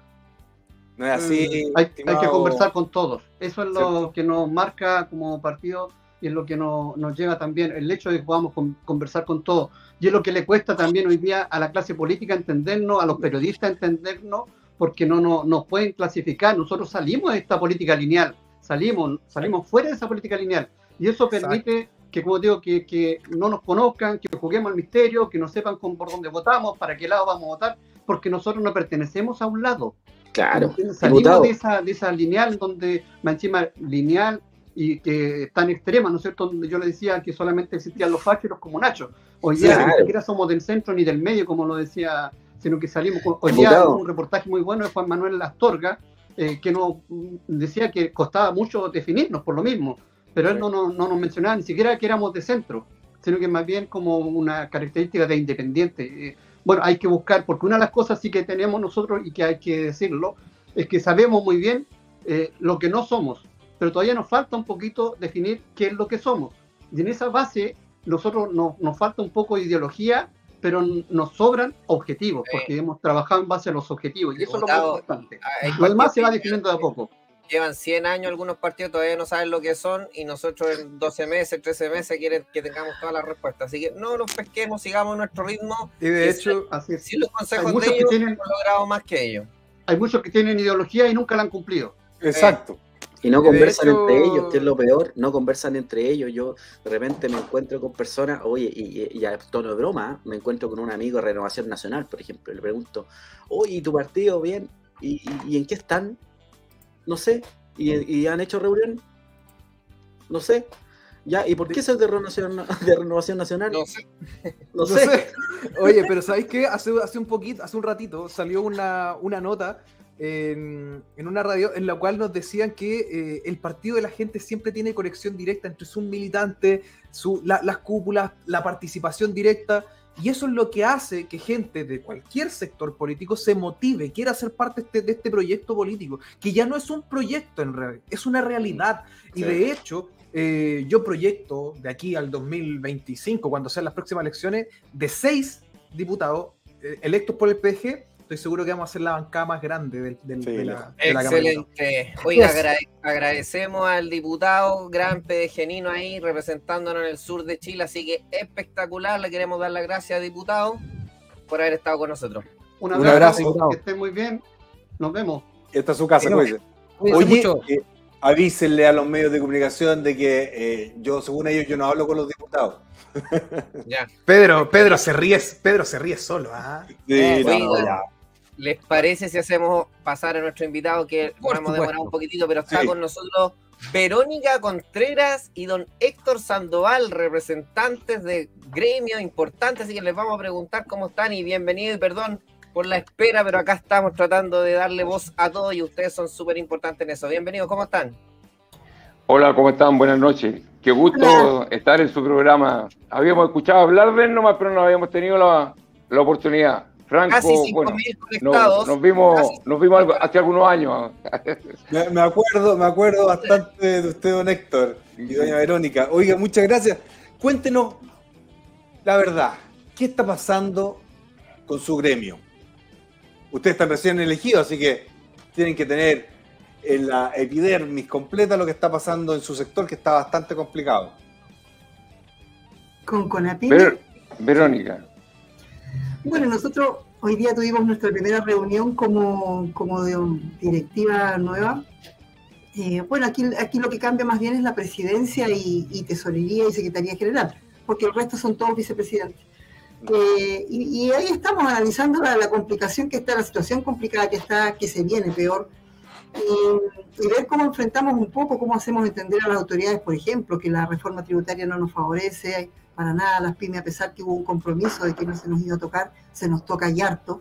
Eh, poder hacer entender también que el tema de las 40 horas no es para no es factible para, para un pyme, ni hablar del tema de la delincuencia, porque mientras haya estos niveles de delincuencia muy poco, eh, muy poca esperanza hay de poder renovar, de poder emprender cosas nuevas o, o de poder mantener a un pyme en el mercado en el que está. Así que tenemos como harto trabajo por delante, harto, que poder hacer entender a la autoridad en realidad y, llenar esos espacios de repente de inexperiencia que hay, porque muchas de las cosas que están fallando pasan precisamente por eso. ¿Inexperiencia de quién, Presidenta? Eh, nosotros creemos que cuando se cometen estos errores es porque, porque falta ponerse en los zapatos de un pyme. Okay. Falta conocer la, realidad de un pyme, entonces hay que, eh, nosotros tenemos que empezar a, como a actualizar o a, darle conocimiento de nuestra realidad a las autoridades.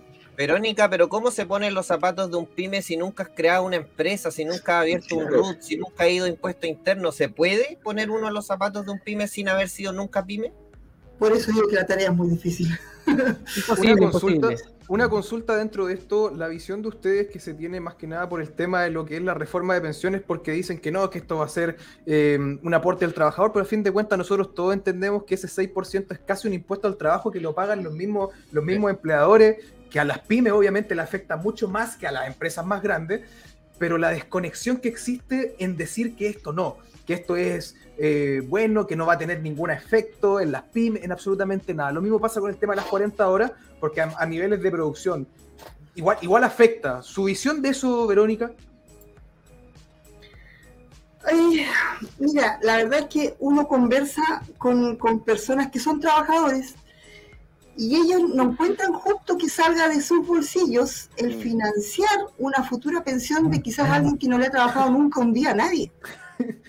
Porque lamentablemente eh, no se puede desconocer que hay, hay, hay, un, rango etario que, está viviendo en unas vacaciones continuas o vive del bolsillo de los papás o de los abuelos y, no le está produciendo ni un peso a nadie, menos pensando en lo que él va a hacer en, en el futuro. Y es tan injusto pensar que los trabajadores también, que tenemos que ser solidarios, pero de esa solidaridad quizás debiera encargarse el Estado, no el bolsillo de un trabajador que a duras penas llega a fin de mes o que está eh, eh, piensa que cuando va, salga a las 40 horas le queda tiempo para ir a buscar un trabajo extra. Yo hoy día hablaba con un bencinero que su sueldo es 430 mil pesos, sueldo mínimo, y que trabaja 12 horas, hace un turno de 12 horas en el día. Entonces él decía, mirá, y decía, ¿por qué es extranjero? En las bencineras ustedes saben que casi todos ahora son y él miraba y decía, pero ese trabajo, por ejemplo, no conviene porque ahora los corretean mucho. Y, indicaba así a, esta, a estos carritos que venden arepa, perros calientes, pequeños y toda esa gastronomía eh, que nos llegó ahora del extranjero. Entonces, la verdad que uno se pone, uno piensa, chuta, pobre hombre, ¿qué, ¿qué, le espera? O sea, y claro, le van a rebajar las horas, pero no es para irse a su casa, compartir con la familia.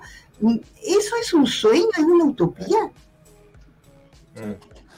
Señor Sandoval, ¿cómo ve usted su, rubro más de, transporte? ¿Cómo la está pasando con la subida del precio de la gasolina, los combustibles? ¿Y por qué no se implementa finalmente el gas natural comprimido para un rango de, autos hasta el 2005?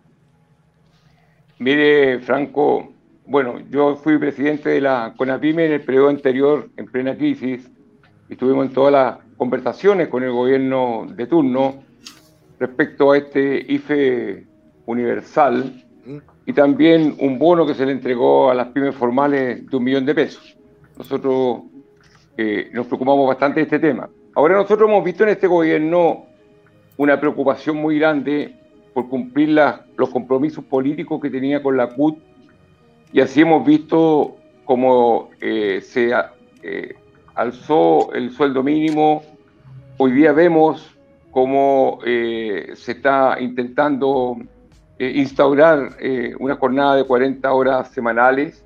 Estamos hablando de la reforma previsional, quizás mañana una negociación por rama. Eh, y, si vemos la realidad de las pymes, es muy difícil que puedan cumplir con todos estos compromisos. Entonces, cuando decimos que estamos preocupados de, las de las pymes, quizás no se dan cuenta, pero lo único que están logrando es aumentarle las complicaciones y eso tiene solo dos salidas. O quiebran las pymes, lo que aumenta obviamente la concentración económica, o hacemos lo más fácil, que es pasar todos a la informalidad, porque la informalidad y la delincuencia hoy día es un tema atroz.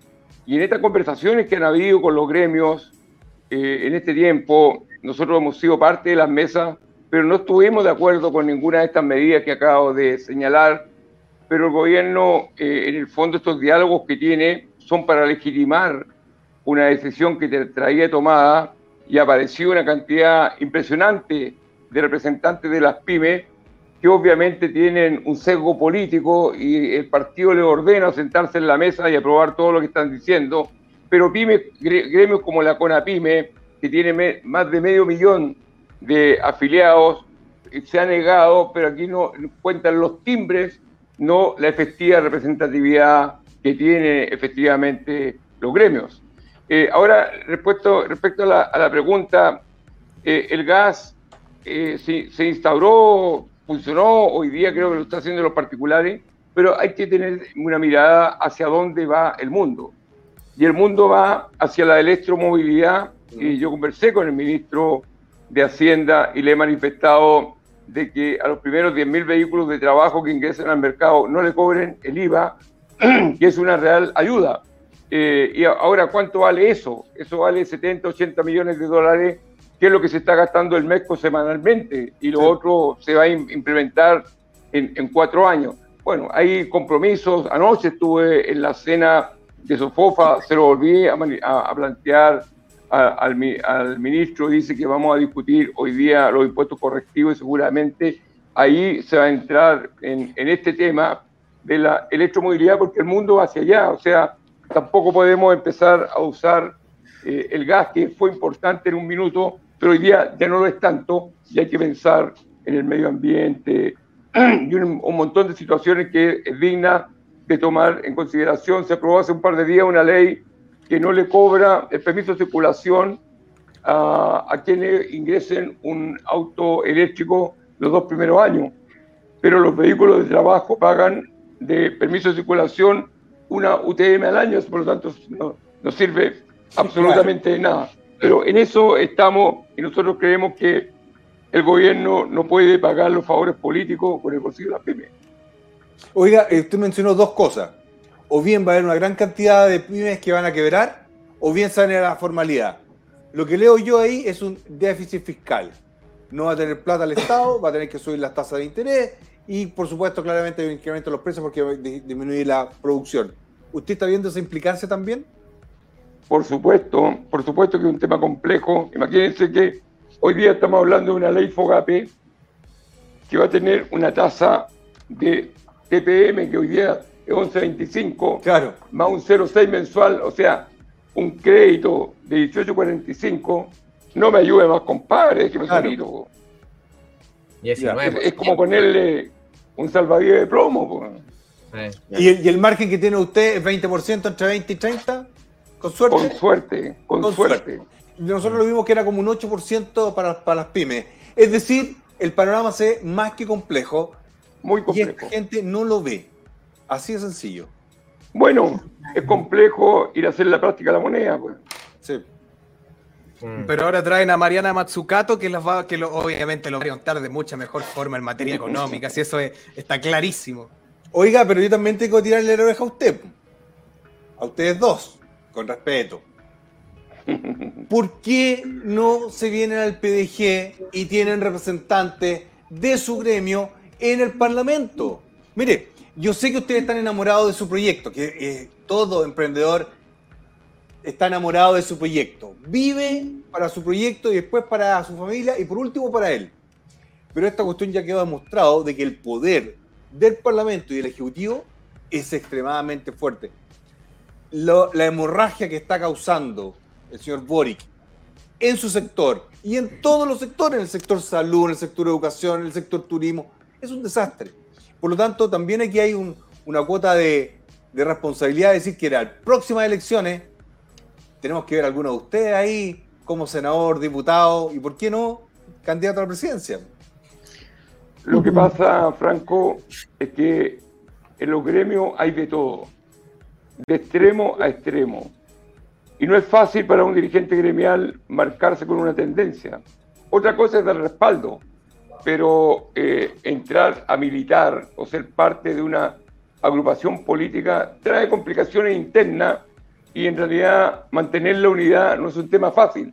Y nosotros intentamos mantener la unidad, pero obviamente también somos bastante observadores y sabemos para hacia qué lado nos tenemos que inclinar. Ya, pero mira, entonces, como usted no puede hacerlo por, por distintas razones, yo lo invito a que cuando necesiten hablar con nuestros diputados, tiene las puertas abiertas. Porque ustedes son el motor de Chile, ustedes son los que representan al panadero que se levanta a las 5 de la mañana y al taxista que hace los turnos tarde en los aeropuertos, los que hacen el transporte al sur, al norte, los que tienen despierto ahí atendiendo en las distintas veterinarias, farmacias, etcétera. Y yo creo que ustedes no están siendo representados como corresponde. El Ministerio de Economía no lo refleja. Y ese es mi problema. Pero usted siéntase representada por nosotros en todo lo que necesite, nosotros felices, porque usted, mire, uno de ustedes me genera cinco empleos. Cinco. Eso es lo que necesitamos. Franco, es que ese, ese, es el camino, Franco. Mira, si bien nosotros como dirigentes geniales no, no podemos marcarnos, por ejemplo, yo te lo digo, los estatutos de mi confederación, que es la Confederación Nacional de Transporte Escolar, eh, para ser dirigente tú no puedes estar afiliado a un partido político, ¿ya? Pero, ¿por qué digo que ese es el camino? Porque son ustedes a través de programas como este y a través de quizás otras instancias que se puedan generar, hay que hacer que la gente conozca. Mira, yo sabes que nunca me he olvidado, Franco, tú tuviste un programa en la radio Conquistador años atrás de economía en la mañana, a las 8 de la mañana. Yo lo escuchaba sagradamente, aprendí mucho y me acuerdo que una vez iba a escuchar un programa que hablaban ustedes de la, cómo creo que era en Uruguay, no, en un país de, de Europa, que antes de que la persona le dieran un crédito, lo hacían tener educación financiera para ver cómo hacía ese crédito. Y yo me acuerdo que iba camino al banco a una reunión.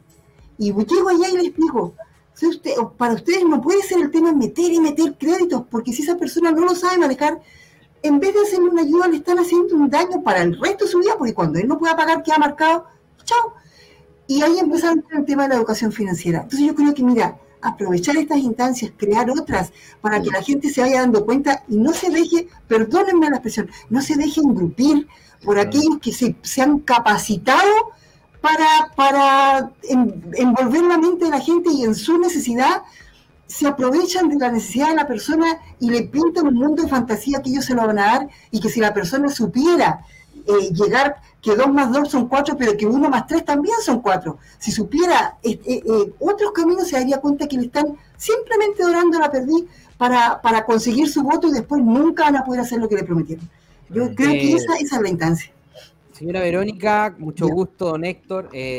yo soy un amante de las pymes. Donde voy, los defiendo a muerte. soy, un, soy una pyme. Soy un emprendedor de tomo y lomo. Con mucho orgullo lo digo. Partí sin ni uno no soy millonario ni nada, pero poco a poco, con mucho esfuerzo, me levanto temprano y me acuesto tarde, sé lo que es pagar IVA, sé lo que es atrasarse, sé lo que es pagarle la tesorería, sé lo que es pedir un préstamo, sé lo que es atrasarse en el préstamo, sé todo. Eh, y he fracasado y hoy día, gracias a Dios y gracias también a, mucha gente, puedo estar acá y, haber estudiado también comercial para poder llevar eh, esto que cuando uno se, cuando se empapa lo que es ser emprendedor y va creciendo, eh, es algo que solamente se tiene que vivir. Es por eso que, siempre lo decimos y siempre lo digo abiertamente, el gobierno y nadie de ellos sabe lo que es emprender, ni lo van a poder captar porque no, les faltó dinero, no les faltó nada.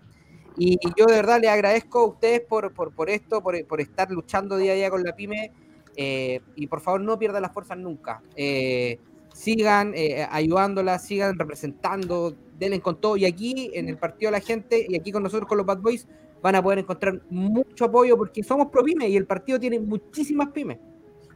Doña Verónica, Verónica, una pregunta. Usted trabaja en el rubro de transporte escolar, ¿cierto? ¿Cómo está la liquidez de, los, de, los, de los apoderados? ¿Le están pagando tiempo? ¿Han tenido que subir los precios? ¿Cómo está eso? Mira, lamentablemente nosotros siempre estamos en la última, en la última de la lista les, pasa un, imprevisto y el, tío o la tía van quedando para el otro mes o para que la mitad nomás sea este mes y la otra mitad quede para allá. Eh, se está viendo cada vez un poquito más complicado. Cada vez ya hay más demora. Si los pagos eran al quinto día, a veces están siendo a la quincena y, siempre arrastramos nosotros un poquito de deuda. Aparte que siempre también nosotros subsidiamos, porque uno se va encariñando con los niños. Y cuando pasa esa situación que queda cesante el papá o la mamá, uno termina diciendo, ya, yo se lo sigo llevando, no se Debe ser súper complejo porque la benzina está subiendo de una manera impresionante, más de 1.400 pesos. Y ustedes fijan el valor en marzo. Entonces estamos en octubre. Si tú le vas subiendo a los papás cada dos o tres meses, papá, papito, mamita, ya por la buena, tenemos que subir tres luquitas, cinco luquitas, siete luquitas. los pocos rubros que no pueden subir, pues no, se pueden adaptar. ahora, ahora, don Héctor, eh, don Héctor y señora Verónica. Eh, en primer lugar, gracias por estar en Bad Boys, pero acá hay un tema muy profundo. Bueno, en, una oportunidad con Giancarlo nosotros fuimos a varias charlas que tenían que ver con Corfo, Cercotec, con todas las instancias que entrega el Estado, ¿cierto?, para, para poder ayudar a los emprendedores. Pero ¿saben dónde está el condoro? Que ellos no se comunican con los emprendedores antes. Entonces ustedes ahí tienen la sabiduría, si en algún minuto se pueden reunir con los parlamentarios del Partido de la Gente, sería espectacular, porque también muchos de ellos son emprendedores, son personas tal cual como, como nosotros. Entonces, sería clave porque en el Congreso no se está hablando en el lenguaje emprendedor, porque no hay un Pedro Gubernati, no hay un gallo que ha sacado la cresta para tener su negocio, no hay un Giancarlo, no hay un Don Héctor, no hay un Doña Verónica, un Matías o un Franco. Acá todos somos emprendedores. Entonces, la clave y la energía que deben tener ustedes es golpear la mesa y decir, vamos a llevar la verdad de los emprendedores al Congreso y al gobierno, porque lamentablemente, como decía Franco anteriormente, nadie del gobierno ni siquiera ha formado una empresa, ni aunque sea chiquitita. Entonces no sabe lo que es pagar nómina, no sabe lo que es pagar impuestos. Entonces yo creo que la sabiduría de ustedes, la sabiduría, la experiencia que tienen es clave para levantar cualquier iniciativa del gobierno. Exacto. Yo complementar más que nada con lo que está diciendo JM, porque es totalmente cierto. Es totalmente necesario, necesario que gente que sea de las pymes, que haya estado en estos rubros, que se levante a las 5 de la mañana, que se acueste a las 11 de la noche, para parar la olla, para darle a sus familias, que se saque la cresta, que sepa lo que es pagar un IVA, que sepa lo que es contribuir al Estado, que alguna vez haya trabajado en la iniciativa privada para uno mismo. Esa voz es la que necesita. Tú te puedes ir a parar hoy día al Congreso y preguntar a cualquiera de ellos si alguna vez han trabajado han hecho alguna pyme, han tratado de aportar al Estado a través de este trabajo, han dado trabajo alguna vez a alguna persona. Y eso no pasa.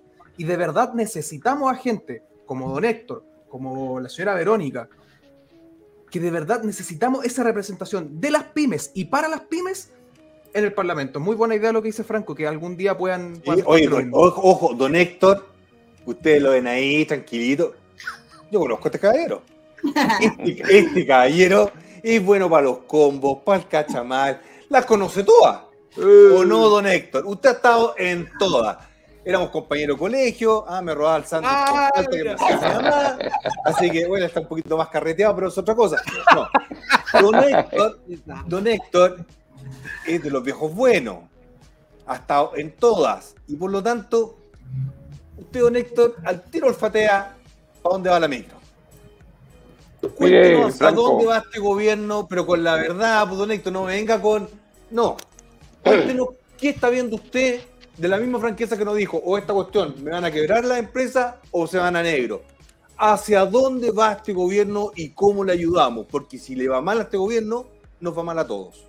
Bueno, primero agradecer eh, los ofrecimientos de los parlamentarios, siempre es necesario, porque aunque no nos guste la política, ahí se corta eh, las leyes del país y hay que estar ahí. Así que tomo el guante y vamos a conversar con los parlamentarios del Partido de la Gente. Yo particularmente no conozco a ninguno, pero ahí nos vamos, yo voy siempre al Parlamento, así que ahí no, nos vamos a ver. Ahora, Yo, yo veo que aquí no se, ha, no se ha analizado la raíz del problema. Ya alguien nombraba por ahí Cercotec y algunos eh, hablan hoy día del FOGAPE, pero aquí hay un problema profundo. La gente, cuando estuvimos en pandemia, si no le declaraba las cotizaciones previsionales al trabajador, el trabajador no podría cobrar el AFC o el seguro de cesantía y no tenía que comer. Y se declaraban con la intención de pagarla. Y obviamente cuando llegaron las multas, los intereses y la empresa de cobranza, simplemente no fue posible pagarla y eso significa que todas esas pymes están quedando tiradas en el camino porque no pueden acceder a la banca, no pueden acceder a Cercotec, tienen demanda, eh, tienen embargo, estamos en una situación compleja. Eh, yo anoche quedé un poco más tranquilo cuando escuché el discurso del presidente en la sopopa, porque parece que está entendiendo. Ellos llegaron avasallando, que iban a hacer todo lo que tenían que hacer. Entre eso los pacos eran súper malos y anoche el presidente justificaba al carabinero que le pegó un balazo a alguien que quería tirar una boquina en la cabeza. Y hoy día lo respalda. Yo creo que como que está viendo que el mundo es diferente. Y Rafael se lo dijo en la, en la ENAPE que tuviera cuidado con los sacristanes porque el, eh, no, yo creo que no le están diciendo la verdad. Eh, hemos tenido complicaciones con lo que están haciendo. Esperamos que maduren pronto. De lo contrario, bastante más complicados vamos a estar. Ahora yo no puedo decir que están tomando el norte. Yo no sé si ellos saben cuál es el norte, porque me he visto tanto vaivenes que no sabemos efectivamente para dónde van, pero las pymes, eh, como siempre, están muy interesadas en que los gobiernos gobiernen bien, que el Parlamento elegirle bien, porque es el país y nosotros somos parte de esto y no nos queremos hundir junto con el gobierno de turno, sino que queremos sacar adelante Chile y haremos todos los esfuerzos que sean necesarios para que eso sea así. Yo admiro su, su positivismo, sin embargo, yo creo que el problema en Chile tiene nombre y apellido y se llama Gabriel Boric. Eh, mire, yo creo que las pymes van a tener que apretarse muy fuerte el cinturón. La clase media y clase media emergente se va a tener que aprender, apretar muy fuerte el cinturón. Una tasa del 19% con una, con una rentabilidad de un 8% a mí no me da, matemáticamente no me da.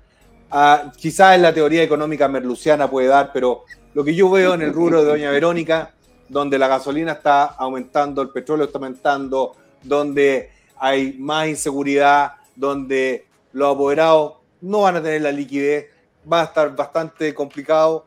La mayoría de sus autos ustedes los tienen comprados con leasing o con crédito eh, bancario, por lo tanto, chuta, yo le deseo lo mejor, lo mejor a Chile, pero lamentablemente aquí hay problemas de fondo mucho mayor y que nosotros, a través del partido La Gente, los Bad Boys, con Don Pedro, con Don Héctor, Verónica, Matías, Giancarlo, Don Juan y, y JM, vamos a tratar de solucionarlo, pero créame que es, difícil, pero les doy montones de, de agradecimiento por contarnos lo que está ocurriendo. Yo lo veo complicado, especialmente el rubro de Doña Verónica, muy complicado.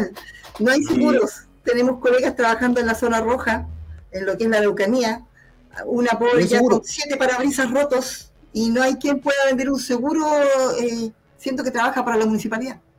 Sí, no lo van a hacer hasta que no haya, obviamente, seguridad en esa zona. Oye, me dicen que el diputado Yarzo al menos tiene un buen contacto con don eh, Víctor Caro de los colectiveros de Maipú, así que también ahí se pueden hacer alianzas. Estuvo hoy día conversando ahí con, el alcalde y ya tuvieron reuniones con el ministro de Transporte, así que por favor todos los gremios consideren a los diputados del Partido de la Gente como uno de ustedes, sí los van a pescar, sí los van a escuchar, así que ya, aunque no se quieran sumar por los problemas que les genera eso internamente, pero piensen que es parte de, su chicos, nosotros acordamos, que en nuestro plan de trabajo tenemos que reunirnos con todas las bancadas porque necesitamos su apoyo para que pongan una exigencia en lo que es la reforma tributaria, en la aprobación de la reforma tributaria, para que no nos salgan perjudicando a nosotros. Así que eh, quedamos ahí en contacto, si, con, obviamente con su bancada, si ustedes nos ofrecen, ahí vamos a estar pidiendo la audiencia con ellos. Aquí me está diciendo que también el senador Castro, la senadora Aravena y el, señor, el senador Puig,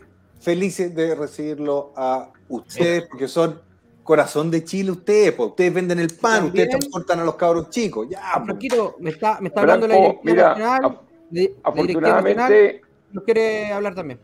Mira, afortunadamente nosotros conversamos con todos los parlamentarios, eh, ya nos conocen, yo llevo 20 años yendo al Parlamento, así pero, conozco pero don Héctor, don Héctor, no quiero faltarle el respeto, no quiero pero le han metido puros goles, pues. Bueno, eh, ya, pues, uno intenta, intenta poner la pelota en el piso, pero mira, Mira, Franco, hoy día. yo quiero que juegue de local. Hoy día el problema de Chile es que a las 6 de la tarde todo el mundo se esconde. Eso es verdad. Porque el que está en la calle. A las 4 en la moneda. A las 4. Claro, eh, claro. Entonces, hoy día el tema de la seguridad, el tema de la violencia, el grado de violencia en los actos delictuales, el tema de la informalidad, eh, estas mismas aplicaciones están matando el comercio, el transporte, están matando todas las actividades y aquí alguien tiene que poner orden y eso nos tiene sumamente complicado. Rafael preguntaba en, la, en la ENAPE, ¿ustedes quieren constitución o les preocupa el tema de la delincuencia? Todo el mundo planteó que la delincuencia y esos son los problemas más agudos que tiene nuestro país. Es penoso ver al estado que estamos llegando eh, yo tengo una sanguchería a media cuadra y tengo que pedir de, delivery porque no me atrevo a ir a buscar un sándwich a media cuadra de mi casa. Pero la diferencia, eso Héctor, es lo que el país tenemos. Pero la diferencia, don Héctor, es que a lo mejor durante estos últimos 20 años que usted estaba yendo al Congreso, lo hacían como que lo escuchaban, pero no tomaban acción. La diferencia es que hoy día hoy día usted tiene, tiene representantes que lo van a escuchar, que van a poder eh, poner en tabla sus reales inquietudes. Y esa es la gente del PDG. Imagínense que ya hay gente contactándose. Pedro tiene una noticia ahí también que, quiere hablar sobre temas de comunicación. Entonces, eh, don, don Héctor, señora Verónica, las puertas están abiertas, pero esta vez son en serio. No, no, pero bueno, dígame, lo que dígame cuándo, dígame, ¿cuándo nos reunimos con la bancada del PDG? ¿Cuándo? Yo solo organizo. yo solo organizo. Y, ahí ahí vamos a estar y vamos a ir a, hacer los planteamientos. Queremos, y queremos la foto ahí de ustedes con nuestra ANCA para que después digan que nos quedamos en puro bla bla, que nos, se va a hacer y va a haber fotito y la vamos a mostrar en Bad Boy. La, la directora nos contactó y quiere que también reunirse con ustedes. Tengan mucho cuidado, ahora solo tengan mucho cuidado cómo van a votar el 7 porque la preocupación que ustedes tienen respecto al posible presidente o presidente de la Cámara de Diputados nos preocupa. Don Héctor, pero, si eso recién, esa fue la bomba, esa fue la bomba, don Héctor. Oiga, ¿tiene, la foto que hicieron o no? Oiga, ¿tiene la foto que me hicieron? Ahí está la respuesta, don Héctor. No, no, no, no, no, no, no, está muy fuerte. Está muy fuerte. Sí, ya está muy fuerte, ya, ya, No, pero. Eh, no a Cariola. No, a Cariola. No a Cariola. Oiga, doña Verónica, al tiro. Negociar, aplazar las cuotas de los leasing de los transportes escolares.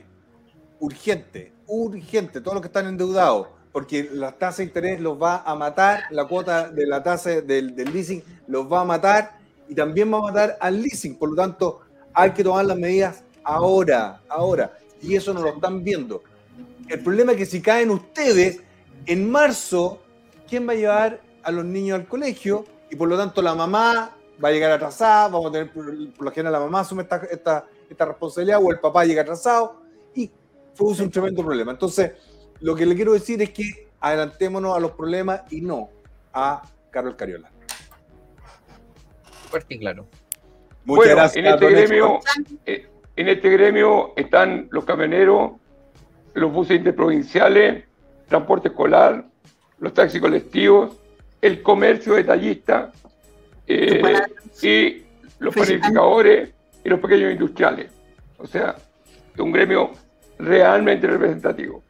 Oiga, y por favor mándele saludos al señor Cuncilla, él me conoce de niño, de niño, era, era amigo de mi abuela, así que varias veces nos encontramos con el señor. Fue un genio, un genio. Levanten la uh. mano. No, un genial.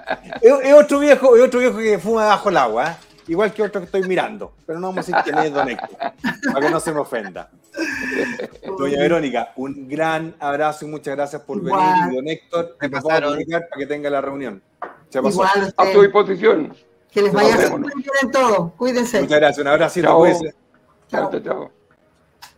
Oye, espectacular, ¿eh? Y yo siempre decía, los impuestos no se pagan, los impuestos se traspasan, pero hay rubros que no pueden traspasar el impuesto, no. no pueden. Y uno de esos rubros son los colectivos, son los transportes escolares, justamente a los más chiquititos, al que tiene una camioneta, dos camionetas, ese es el que se termina comiendo el impuesto. Y por eso es que al final nunca van a ver a alguien del Frente Amplio haciendo problemas por pagar impuestos si ellos no lo pagan. Pues, ¿Cuál es el problema de que tirarle impuestos a gente? Si yo no lo pago, páguenlo a ustedes. Pues por eso el problema, el problema que ese relax, ese relax del gobierno ese relax, ¿cierto? Que yo los veo en un, en un sauna, ¿cierto? Los veo como todo.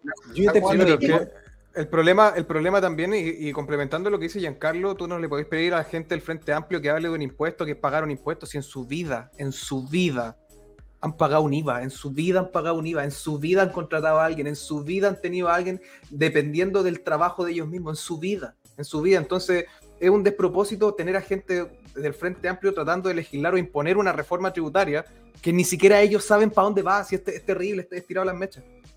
Mm. Oye, eh, es que la gente del trabajo, los trabajadores, porque no tienen la culpa de, haber sido adoctrinados seguramente, pero aquel que trabaja de verdad, ¿cómo se siente representado por el Frente Amplio? Si esa cuestión es lo más insólito. Yo espero que Chile de verdad abra los ojos pronto, porque si no nos vamos a hundir. Don Franco, ¿qué iba a decir? Vamos al top 5 porque estamos más atrasados que ni te cuento. Oye, programazo, programazo. Sí. No pierdan el tiempo mirando los otros canales. Acá está la información. y 5000 conectados, ¿ah? Mañana en la prensa, acuérdense, mañana en la prensa. Vamos. Oye, espérate, espérate. ¿Podríamos licitar, podríamos licitar la foto de, de Rodolfo Carter y Franco Paricio, ¿no? Eso. ¿Cuánto vale esa foto? ¿Con cerveza o con jugo esa? Él, él toma cerveza. Yo creo que vamos a estar con, el Nino y, mi señora, así que. Y él va a estar con sus niñitos tiene la misma edad para que se conozcan. Así que yo creo que mm, ahí vamos a ver. Pues, él tomará cerveza, no sé. pero no está, no está mala esa foto. Cafecito. yo no tomo café, yo, soy de, de, de, milkshake ah, o... Una agüita entonces. A, portada de Lun, ahí dejo el dato si tienen un, alguien de Lun viendo el programa, portada de Lun ahí, el encuentro de... Que, que se comunique con, con el, el precandidato presidencial Carter o futuro ministro del Interior Carter. Y, la portada de Luma va a decir, París y tomó jugo, eh, el otro tomó cerveza. Nugget, pues, se preocupa. Hoy día, que... hoy día creamos, sí, hoy, día creamos alta expectativa. ¿les puedo, ¿Les puedo, decir la ciudad donde nos vamos a juntar o no? ¿O no? Sí, muy...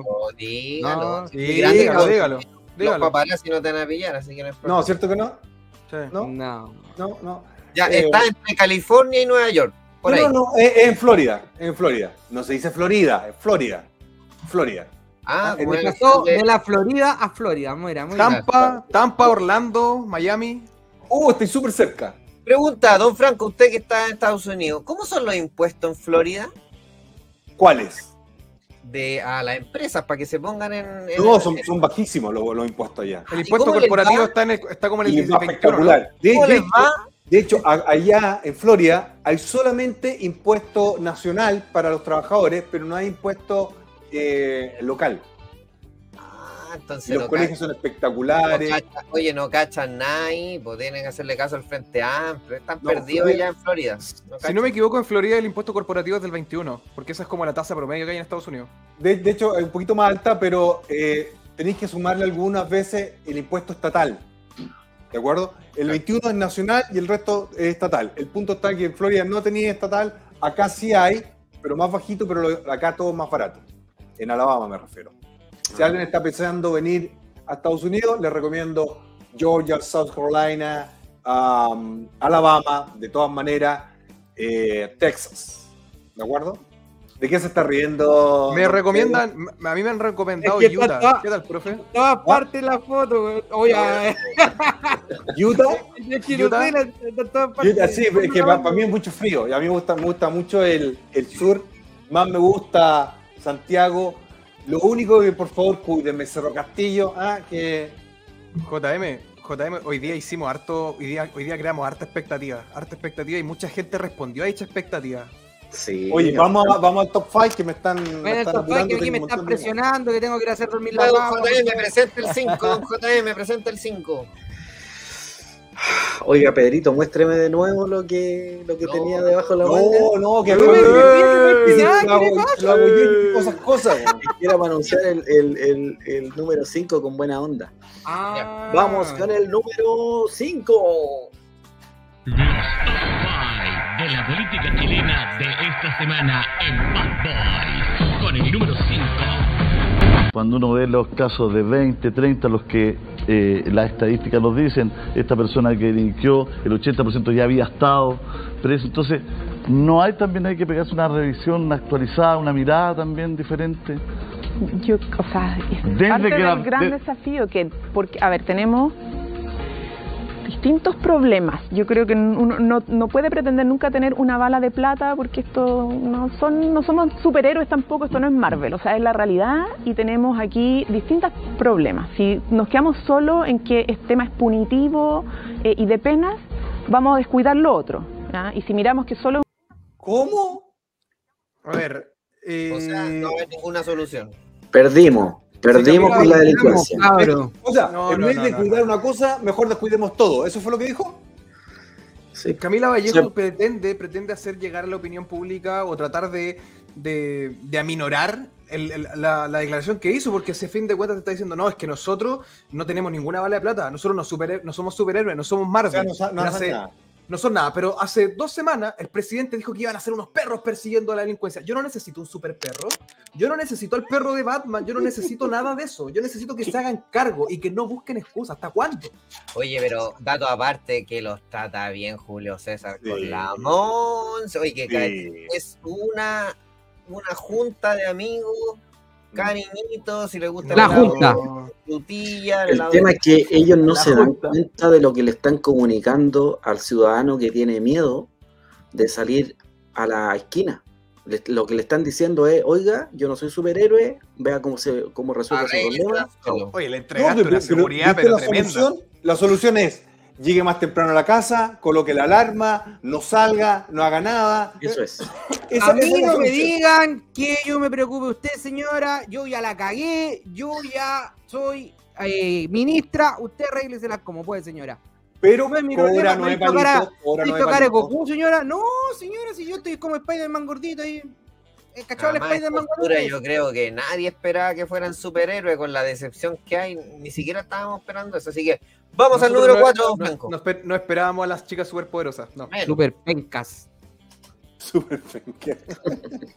número 4, Don Américo. Número 4. De la política chilena de esta semana en con el número 4 certificado, a eso me refiero. Sí, claro, es parte como de la misma burocracia que además debería mucho mejorar eh, a partir de cómo se administra esto para aumentar la pensión. Pero lo que voy es que estamos con eh, una eh, pensión autofinanciada. No, pero a esto, la, pensión autofinanciada se le suma lo que aporta el modelo. Entonces, en total, con lo que hablábamos, ¿cierto? De el aporte del, del, del empleador. ¿El 6% famoso? Claro, claro, 6%, ¿no? claro, 6%.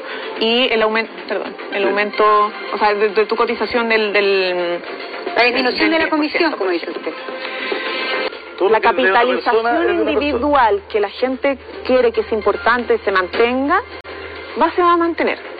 Y lo importante es que esa capitalización individual te va a rendir más en el nuevo sistema ¿Quién es la actual?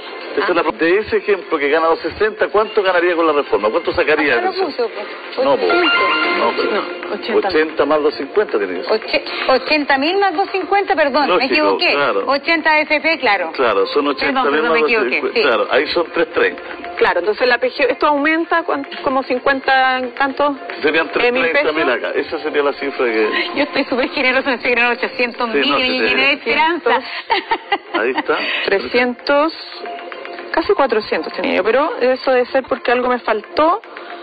Uh, ya, pero suma. Bueno, pero. Ahí suma 330. 330 es lo que suma, pero quizá. A ver.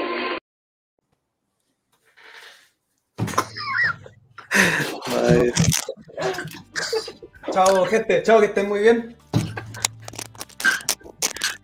No, vuelvan, vuelvan, vuelvan, vuelvan. Dios mío. Oye, no, no, no, para, para, para, para, para, para, para, para, para, para, para. Oye, yo creo que este es un buen auspiciador que podría llegar a. No, no, no, no, no, no. Un buen auspiciador que podría llegar a Boys. No, no, no, no, no, no, para, para, para, para, para. Oye, pero ¿por qué lo pusieron este número uno? Este es el número uno. este tiene que ser número uno mundial de la historia. ¿Por qué no me mandaron esto? Esto debería estar en TikTok ahora siendo viral. Mira, todos a descargar este video y compartirlo con sus amigos y su familia. Todos. Oye, este, este programa se pasó. Franco, Franco, te, Franco, pero yo estoy claro, Giancarlo, JM, yo estoy claro, ustedes quedaron, pero informadísimos y súper claros de cómo se va a pagar la PGU. Los montos. y lo mejor, y lo mejor que dijo, que la capitalización va a rentar más con el nuevo modelo que con el histórico. No, ahí premio Nobel, weón. Oye, no, no, para, para, para, para, Hay que llamar, hay que llamar a los fondos de pensiones canadienses, al fondo de pensiones de, de policía acá en Estados Unidos, de profesores. Es que no, se pasó. se pasó. don Franco, cuatro millones y medio de personas votaron por Boric. No nos olvidemos esa cuestión, porque eso es lo que posibilitó que Vallejo y compañía estén haciendo el Tony que hicieron ahí, porque en otro canal, con un periodista serio, le dice, ¿sabe qué, ministra? ¿Por qué no se aprende los números y después vuelve? Porque aquí estamos hablándole a la gente, a la señora Juanita, que tenían anotado en la pizarra, y usted está enredando a la gente, no tiene idea de los números, no le cuadra nada, venía con un número predicho. Viste que dijo, no me da 40, venía memorizado, no tenía idea lo que estaba haciendo. Es repetir, no, es que siempre le funcionó. Oye, siempre pero Ahora, Chilevisión, yo sé que es borista, ¿ah? y le encanta Boric, y le encanta a la izquierda, a Julio César, a la Montserrat, ¿ah? tienen ahí al Che Guevara en su corazón, en su pensamiento, eh, cuando le rezan al Che Guevara y a, Chávez y Maduro. Pero ya, pues, Oye, Pedro no, todavía no supera esto. Pedro no supera No, lo, ya, no, lo castigaron ya, se fue ya. No, pero ¿sabes qué? Eh, mi, mi, tema con esto, mi tema con esto es que una persona que está ocupando un puesto de Estado. Ella no es cualquier persona, ella es ministra, ella está promoviendo, ella está haciendo gestiones para que se apruebe la, la, reforma de pensiones. Tú no puedes salir a dar vergüenza ante la opinión pública a través de un canal de televisión, eso reírse la gente. Yo no sé hasta cuándo nosotros vamos a tener que estar aguantando esto porque con nuestros impuestos están financiando este tipo de cosas. ¿Hasta cuándo? Si esto es una burla. Yo de verdad que al principio uno lo puede tomar con un, poco de gracia, pero ¿sabéis qué? Esto es una burla para absolutamente todos nosotros, que nos tenemos que levantar súper temprano, a, tenemos que trabajar, esforzarnos, em, tenemos que producir, pagar impuestos para que nos vengan a dar una explicación como esta y después están llorando porque no le aprueban una reforma de pensiones, paremos el hueveo, en serio, de verdad paremos el huevo. Totalmente, y lo peor... Ellos son expertos en tomas y tomateras y siempre están en, eh, en, en tomas haciendo reuniones y tecitos sí, sí, no, no tomaron los cursos. En la universidad había que pasarlos. Porque si no, hacían funa al profesor, funa los ayudantes, funa al director de la carrera, funa al vicedecano, el decano y el rector. Así que es lo uno que por uno, uno por uno es igual 11. Camila Valle. Sí, se pasó. vamos, vamos con el siguiente. Número 3. Chicos, vamos al. Este, este, fue el 1. Ese fue el 1, fue el 1, pero hagamos como que este. Terminemos, terminemos, terminemos. Hagamos Chicos, la tarea. Vamos a los top 5. Este es el número 3. 3 de la política chilena de esta semana en Bad con el número 3. Hacia arriba. El 6% es por aporte del empleador. Entonces, la propuesta del gobierno no va a mandar ningún porcentaje de este 6% a la cotización individual, porque acá hay eh, súper distintas opiniones. Ahí dicen que 3% se tiene que ir a la cuenta individual y 3% al fondo solidario. Ese 6% es que va a dividir en dos. tener un registro individual, ojo con eso. Pero el diseño de esto para que funcione, para que nos permita tener este aumento, eh, tiene que tener esa estructura como está pensada, donde hay un como un seguro general, donde tú igual vas a saber dónde está esa plata, ¿ya? Pero es un seguro como un seguro social, ¿ya? porque esto es un sistema de seguridad social. No es solo una cuenta de ahorro, ¿entiendes? Aunque esto significa ahorro, etcétera, pero, pero, opera con la lógica de, de, los principios de la seguridad social universal que tenemos con los países de la No, no. Esto es como una cuenta donde su plata no va a estar, pero usted sabe dónde está y funciona igual que la anterior, pero con un cambio. Esto es como. esto, es como. Compañero Borro. Me, me acompañé el compañero Borro, el que pasa al último. ¿Sabes de qué me acordé yo?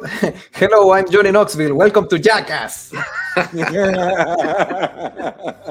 Oye, ¿cómo los medios tapan esto? Esto debería ser portada de diario, eh, trending topic, todo el mundo. Nadie supo esta cuestión, yo no lo había visto, imagínate. Vamos Oye, vamos a terminar este especial de Camila Vallejo, los top 5, con el número 2. Los top 5 de la política chilena de esta semana en Bad Boys, con el número 2. Mirando cómo el director tiene que desalojar sus cosas como un delincuente. Esa es la única lectura que tiene para nosotros. Porque esas personas podrían haberle pedido al director que desalojara y que por favor ellos esperaran allá. Entonces nos parece otra falta de respeto hacia nuestro hospital. Una rotería. Es lo más ordinario que he visto. Esto es una rotería. Esto es lo más cercano al totalitarismo que uno puede ver en un gobierno en democracia. Esta es la prepotencia, la prepotencia del cuiquito revolucionario que la mamita le ha hecho todo que sí. Es la prepotencia. Eso, la prepotencia ha hecho. Sácate ese. Así fue. Así fue. el, problema es que no sabemos con quién viene. ¿Quién viene y que te puede ser tu, tu papá, tu mamá, tu primo, tu tío, tu amigo, tu amiga, etcétera, que lo van a sacar de la misma forma, en forma denigrante. Y el problema es que estamos hablando de un director de un hospital, Un, un hospital, una institución enorme que se debe a todos los ciudadanos. Y, y lo peor, que, bueno, que, que, es un director que, hizo un trabajo de excelencia, con buena gestión, que siempre cumplió, que cumplió todas las, las, expectativas, que se mamó una pandemia, perdón que diga se mamó, pero se mamó la pandemia y lo hizo bien, y resulta que ahora vienen, chao compadre, ya no sirve, váyase para la casa. Ordinario, rasca. Terrible, terrible. Oye, don Pedro se recuperó de los no. de Vallejo. Eh, ¿Saben qué? No sé qué le pasa a mi computador cada vez que sale el top 5 se me queda pegado. Intenté ver qué onda, pero no sé. Oye, me despido. Voy a ir a ver la guagua. Eh, te estoy enseñando la que duerma, así que es muy tarde. Vamos, vamos, vamos, vamos. Número uno. Grande Pedro. Vamos. De la política chilena de esta semana en Bad Por el número uno. Eh, me parece que el ministro Jackson está con algunos problemas de información, porque el primer informe financiero tenía en su, en su el número 30, lo tengo aquí disponible, tenía 90 mil millones, y no de dólares, 90 mil millones de pesos. Usted dijo 60 mil millones de dólares, eso sería muchísima plata, así que le corrijo la cifra. Son 90 mil millones de pesos. El segundo informe financiero, que es el número 48, que ingresó este gobierno, este, el primero lo ingresó el gobierno anterior. El que ingresó este gobierno lo baja de 90 mil a 61 mil. 27 mil millones el primer año 61 mil millones en régimen el cuarto año. Por lo tanto, hay una baja de 30 mil millones de pesos entre el informe financiero que hizo el gobierno anterior y el informe financiero que hizo este gobierno. ¿Ok? Luego, usted dice, no, es que se han hecho aumentos sustantivos posteriores a aquello. Le quiero informar que el siguiente informe financiero, que es el 130, solamente aumenta un millón de dólares eso significa que los 62 mil millones de pesos subieron a 63 mil millones de pesos. ¿Ok? Eso no es un aumento sustantivo. Y el último informe financiero, que es el informe 165, dice que no hay más recursos. ¿Ok? Para que estemos claros. O sea, teníamos 90 mil millones de pesos, no 60 mil millones de dólares, bajamos a 60 mil millones de pesos y se subió de 63 mil a 64 mil millones. Todo eso después de que hicimos las Comisiones Unidas, etcétera. Por lo tanto, entiendo que no quieran poner garantizar porque no hay recursos. Pero creo que es bueno sincerarle al mundo del de perspectivista de que en realidad no hay más recursos. Más que, eh, y sabemos que si no hay plata, no hay prestaciones. Y si no hay prestaciones, no hay garantías. Oye, pero ¿sabéis qué? A mí me, choca esto porque yo me acuerdo que en las campañas presidenciales muchos le pegaron a algunos candidatos por el hecho de que iba a eliminar los programas PIE en los colegios para, la, para que son los programas de integración escolar, diciendo que con este gobierno realmente se iba a, impulsar eso, iban a haber más recursos, iba a haber más ayuda. ¿Dónde está eso? No, y qué va a pasar con todas las mamás, ¿cierto? Puta, que sacan la cresta. Oye, pero JM, cuando el CAS le dice te equivocaste de 60 mil millones de dólares a mil millones de pesos. Y mira, y Jackson hace así. Oye, pero la cara fue un error, Imagínate, imagínate si a ese gallo le toca firmar, le toca firmar. Ah, es que Chile tiene que pagar 60 mil millones. Ah, no, no, no. Pero ¿sabéis qué es lo más triste? Pone una tesis que se equivoca de 60 mil millones de dólares a 90 mil millones de pesos. ¿Quién no Oye, esto es, esto es un tirón de orejas para la Facultad de Economía y Negocio de la Pontificia Universidad Católica, weón. No, él es ingeniero, ingeniero, ingeniero. Eh, ¿Es ingeniero comercial? No, no, no, no es civil, sino Ahora, ojo con, ojo con eso. Si él ahora es ministro de Desarrollo Social y, se manda esto, imagínate él si hubiese, si hubiese estado a cargo de algún como ministro de Economía o ministro de Hacienda. No, esto es una amenaza. No, no, yo te lo explico, te lo explico. Requisito número uno para ser parte del gobierno es no tener la cifra exacta. Me lo dice la Yarso. O sea, no saben de número porque nunca lo han usado. Usaba la tarjetita de crédito del papá y de la mamá. Entonces, para ellos no, no, es, no es tema la plata. Lo que sí colocan carita y son expertos. Mira, qué bueno que está pasando esto. Porque estamos viendo al emperador desnudo. Ah, sí. ¿Qué te pasa, Jackson? ¿Qué te pasa? ¿Te acuerdas o no? Muy buena esa. Ese. Pero ¿qué te pasa, Boric? No sabéis sumar, Bueno, no saben sumar, pero es presidente y ganó. Entre amigos, porque yo me acuerdo del debate que tuvieron por el tema del agua. Sí, pues. Y el presidente Boric también dijo lo mismo. 400 mil millones de dólares. ¿Qué? ¿Cómo? pero lo bueno es que George Jackson dona su sueldo, yo con eso me quedo tranquilo. Así mismo, así mismo. así mismo. Así mismo. ¿No lo dona una fundación? No, no, no, no, a él mismo del bolsillo izquierdo al bolsillo derecho. Franco, debe estar, tú debes estar equivocado. no, no, no, es verdad. Mira, Yo, no, yo lo podría creer de cualquiera menos de. Oye, me dijeron, me dijeron, me dijeron que para el Tedeum, cuando el cura pide plata, Jackson sacaba la plata. Sacaba metía, la mano, metía la mano, hacía ruido y sacaba la plata. Sí. Y, y, Boric dijo, por mi culpa, por mi gran culpa, eh, y se fue. Bonus track. Vamos. Mira, ingeniero civil industrial de la Católica. Vamos.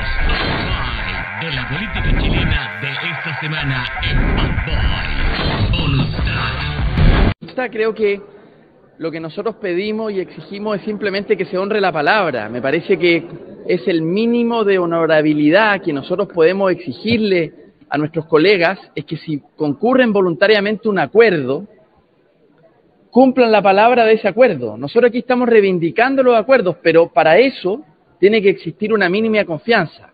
Y esas confianzas, por supuesto, que se quiebran si es que hay gente que no está dispuesto a cumplir la palabra. Eh, quiero anunciar que no iré a la reelección. Así me comprometí en mi campaña firmando un compromiso asumido como Partido Liberal y como Frente Amplio. Por eso hoy quiero defender con fuerza esta idea que termina con la reelección inmediata y que fija su límite. Es una exigencia ética básica. Honremos lo que comprometimos, nada más ni nada menos. Podemos tener muchas diferencias y en eso eh, hay que respetarla y yo la respeto, pero lo que es difícil de respetar es cuando no se cumple la palabra. Eso ya es una cuestión de otra naturaleza. Quiero decir al tiro, yo no soy candidato a la reelección, me comprometí con una sola reelección parlamentaria y la voy a cumplir. Y exigimos simplemente que se honre la palabra, la palabra, la palabra, cumplir la palabra. Eso se llama engaño. Quiero anunciar que no iré a la reelección. Así me comprometí en mi campaña firmando un compromiso. ¿Quién, quién lo hizo? ¿Lo hizo usted, don Matías? No sé, el que, no, no sé quién lo hizo, pero el que lo hizo es un genio. Don Américo. Es un genio, debe haber sido Don Américo. Se pasó, se pasó. Oiga, pero mira, lado fue al de lo que de Piñera, de Meo, de Boric, ¿de quién más fue? Otro más. O sea, si hay alguien que se ha cambiado su palabra, que ha cambiado su discurso, es Vlado. Don Vlado es la persona más cambiante. No, sé quién es Vlado, ¿quién es Vlado? Humbertito Mirosevich. Ay, es que me confundo, me confundo. ¿Puedes poner la, foto de Humbertito, por favor? Ahí está. Ah, ahora sí, ahí lo conozco, ya. Ya, entonces Humbertito dijo que firmó un papel que no iba a la reelección y fue a la reelección y nos quiere sacar a nosotros, al partido, la gente de la pizarra. Mira, Humbertito. Mira. Oye, que la persona, la, mente maestra y creadora del video fue la profe Mirta. Mirta grande, un beso a la distancia. No en la frente para que no vengan cualquier Muy bueno el video, da, pero acierta justo, justo, perfecto. Mira. Oye, pero ¿sabéis que lo que dice lo que dice Giancarlo es totalmente cierto? Tú no podís, tú, mira, tú no podís llegar a decir, no, que cumplan los acuerdos y, y, mantengamos la confianza de una persona que fue candidato a diputado de Sebastián Piñera, que después se fue para el Frente Amplio, después está en el Partido Liberal, y después está, fue campaña, hizo, hizo campaña por el apruebo diciendo que no existía ninguna opción más, que esto terminaba el 4 de septiembre, terminó el 4 de septiembre y ahora que no, es que, es que se tiene que hacer esto, que habló sobre la reelección. Matías, Matías, él está en el Partido Liberal. Él sabrá la tradición liberal, lo que significa. ¿Cómo va a estar el Partido Liberal en el Frente Amplio? Si liberal no es choro, liberal es toda una trayectoria económica, política y no tiene nada que ver lo que está haciendo el Partido Liberal. Así que dentro de esas problema donde calienta el sol no claro el problema de esto el problema de esto y los grandes culpables de que esto de que esto esté así es que se ha corrido mucho el cerco y se ha corrido el cerco hasta el punto en que te están diciendo que el Partido Comunista casi es un partido socialdemócrata. Paremos, paremos, ah. paremos. paremos. Son pesados. hay bonus track. Hay bonus ah, no te creo, ya hay que verlo, hay que verlo, hay que verlo. ¿Otro más? Sí, otro más, amigos. Esto es dinámico. Es bueno que los amigos vean esto de Blado, ¿ah? Los amigos más cercanos. No, súper inteligente. Yo apuesto por él. Vamos, vamos atrás. Como por ejemplo, reforzar la seguridad en las casas, dejar de salir a ciertas horas y dejar de ir a ciertos lugares, esto para evitar ser víctima de la delincuencia. Bueno, el presidente Gabriel Boric y su gobierno seguramente tomaron nota también de estas cifras. la gran medida, no salga de su casa y así evitará un portonazo. No, amigo, amigo, transfórmese en un ermitaño, ese es su futuro. Ese Oye, es el futuro imagina de ¿Se imaginan la reunión para tomar, para decir eso? La Oye, ¿qué decimos? ¿Qué podría hacer? No hay carabinero. no hay oye, voy, a, voy, a empezar a exportar cocodrilo para que la gente haga un cerco y coloque los cocodrilos, o sea, sería una forma para que no te entren a robar. Estamos llegando a un sistema ridículo. ¿Qué me, Luciano? Oye, JM, Franco, Giancarlo, y yo me imagino que. Porque van a hacer un conclave en Cerro Castillo. Si van a sacar medidas. Si, van a, si se van a reunir y van a sacar medidas como esta, evítenlo. Evítenlo y, y, y, transparenten al por, último, por último, la gente se, ve una teleserie, pero donde ellos hacen esto, la gente se entusiasma. Ya, ahora vamos. ¿Y cuál es la decisión? No salga de su casa. Complicado. Oye, pero, pero, pero si es la reunión de los personajes de Marvel. no le dé hambre. Oye, son puras. Mira, a mí. Qué vergüenza ajena deben sentir la Uriarte, que es más o menos buena en términos intelectuales. Marcel, que es relativamente bueno en términos intelectuales. Buena, Uriarte. Sí, no, se maneja bien. ella, es la representante de la mami. Es mejorcito que el resto. Yo la, yo la he visto en Estado Nacional dando jugo. Mira, por lo, menos, por lo menos debe saber la tabla del 3. Sí, Bajemos los estándares. Eh, ¿Cómo se llama el ministro de, Vivienda, el que juega ping-pong? También Montes. Montes. Ah, es de lo mejorcito que hay ahí. Po, el que, ah, valida las tomas. El que valida las tomas. Ah, eso es lo mejorcito. Ah, ya, ya. Pero si de ahí, pero si bajemos, bajemos la media, po. Bajemos es, la media, es que el problema es que poniendo gente como Ana Libriarte, como Camila Vallejo, con su gran labia en materia económica, y, este, y, esto, y estos procesos, desgraciadamente tú le estás bajando el nivel a la política y le estamos bajando el nivel a la política. hay que subirlo, hay que subirlo, hay que subirlo. Oye, el nivel país, yo creo que afuera están poniendo, no sé, las transmisiones del Senado y de la Cámara de Diputados, la están poniendo en, no sé, en las oficinas para reír. Pero JM, JM, por tercer año se va a correr la evaluación docente en Chile. Por tercer año. Entonces, en, Chile estamos jugando el juego de que cualquiera quiere ser lo que quiere, hace lo que quiere y nadie cumple nada. Y la mediocridad está a la orden del día. Y eso es lo que estamos viendo. Don Franco, aquí le están pidiendo. No es capaz de preparar un programa que va con los amigos de Julio César y la señora Montserrat, casi a tomarse una piscola al canal en vez de informar a la gente. Oiga, don Franco, yo creo que hasta usted le copió la pizarra. Pero esa pizarra, ¿cómo le Dios mío? A mí lo que, me, lo que me preocupa es lo mal que lo va a pasar la gente de la clase media y clase media emergente. No, no mañana. Pasado mañana y en marzo, en marzo Chile va a estar, pero ni le cuento. La gente, tiene que, la gente tiene que entender que por lo general todos los efectos económicos que se puedan producir nunca son inmediatos. Nunca son inmediatos. Porque, por ejemplo, cuando fue el tema de los retiros, claro, en el minuto no se iba a sentir porque el consumo iba a subir, se iba a dinamizar la economía, si era algo obvio. Pero los efectos los estamos sintiendo ahora y esto puede ser aún peor si es que a medida que nos vamos acercando a marzo. Un saludo a Entretelas, True Power, compreoro.com, MSF Sale y por supuesto Eve que hacen posible nuestro programa. Un gran abrazo a todos y una frase que por favor acuérdense tienen el poder y lo van a perder. Tienen el poder y lo van a perder. Se va a empezar a escuchar, muchachos, porque no podemos seguir tolerando estos papelones, don Matías. y, veamos, el asunto, veamos el asunto de la, de la foto con, con Carter. ¿Ah? Eh, Eso, Palún, Palún, dejemos el dato ahí para la pega a los periodistas. ¿El loot que tú? O sea, tan mal esos gallos. Por ningún motivo la segunda. La segunda me pega todos los días, así que. El próximo martes se va, se va, a emitir el programa de Bad Boys con un nuevo presidente en Brasil. Este fin de semana son las elecciones en Brasil. Mm. Oye, me llegó la última encuesta. No se puede divulgar la última encuesta, pero me llegó. Se la puedo decir de inmediato. La última encuesta que me llegó. ¿Qué dice? Pero no se puede divulgar, Franco. No se puede divulgar. no, pero como los cuatro. mil conectados, se tapan la ojo y. Sí, por favor. Mira, aquí me la mandó. Esto, es de, esto viene de, de Wall Street. Entonces dice Pregunta espontánea, 46,2 Lula, 46,4 Bolsonaro. Estimación, 46,9 Lula, la otra es el diferencial, y Bolsonaro 47,01. O sea, la diferencia es de 0,3. Ahora, allá hay mucha votación, así que esos pequeños porcentajes son un par de miles, millones de votos. Ya, vamos, cabros. Se pasaron. Cuídense, nos vemos. gracias. Saludos a toda la gente que esté muy bien. Cuídense. Queremos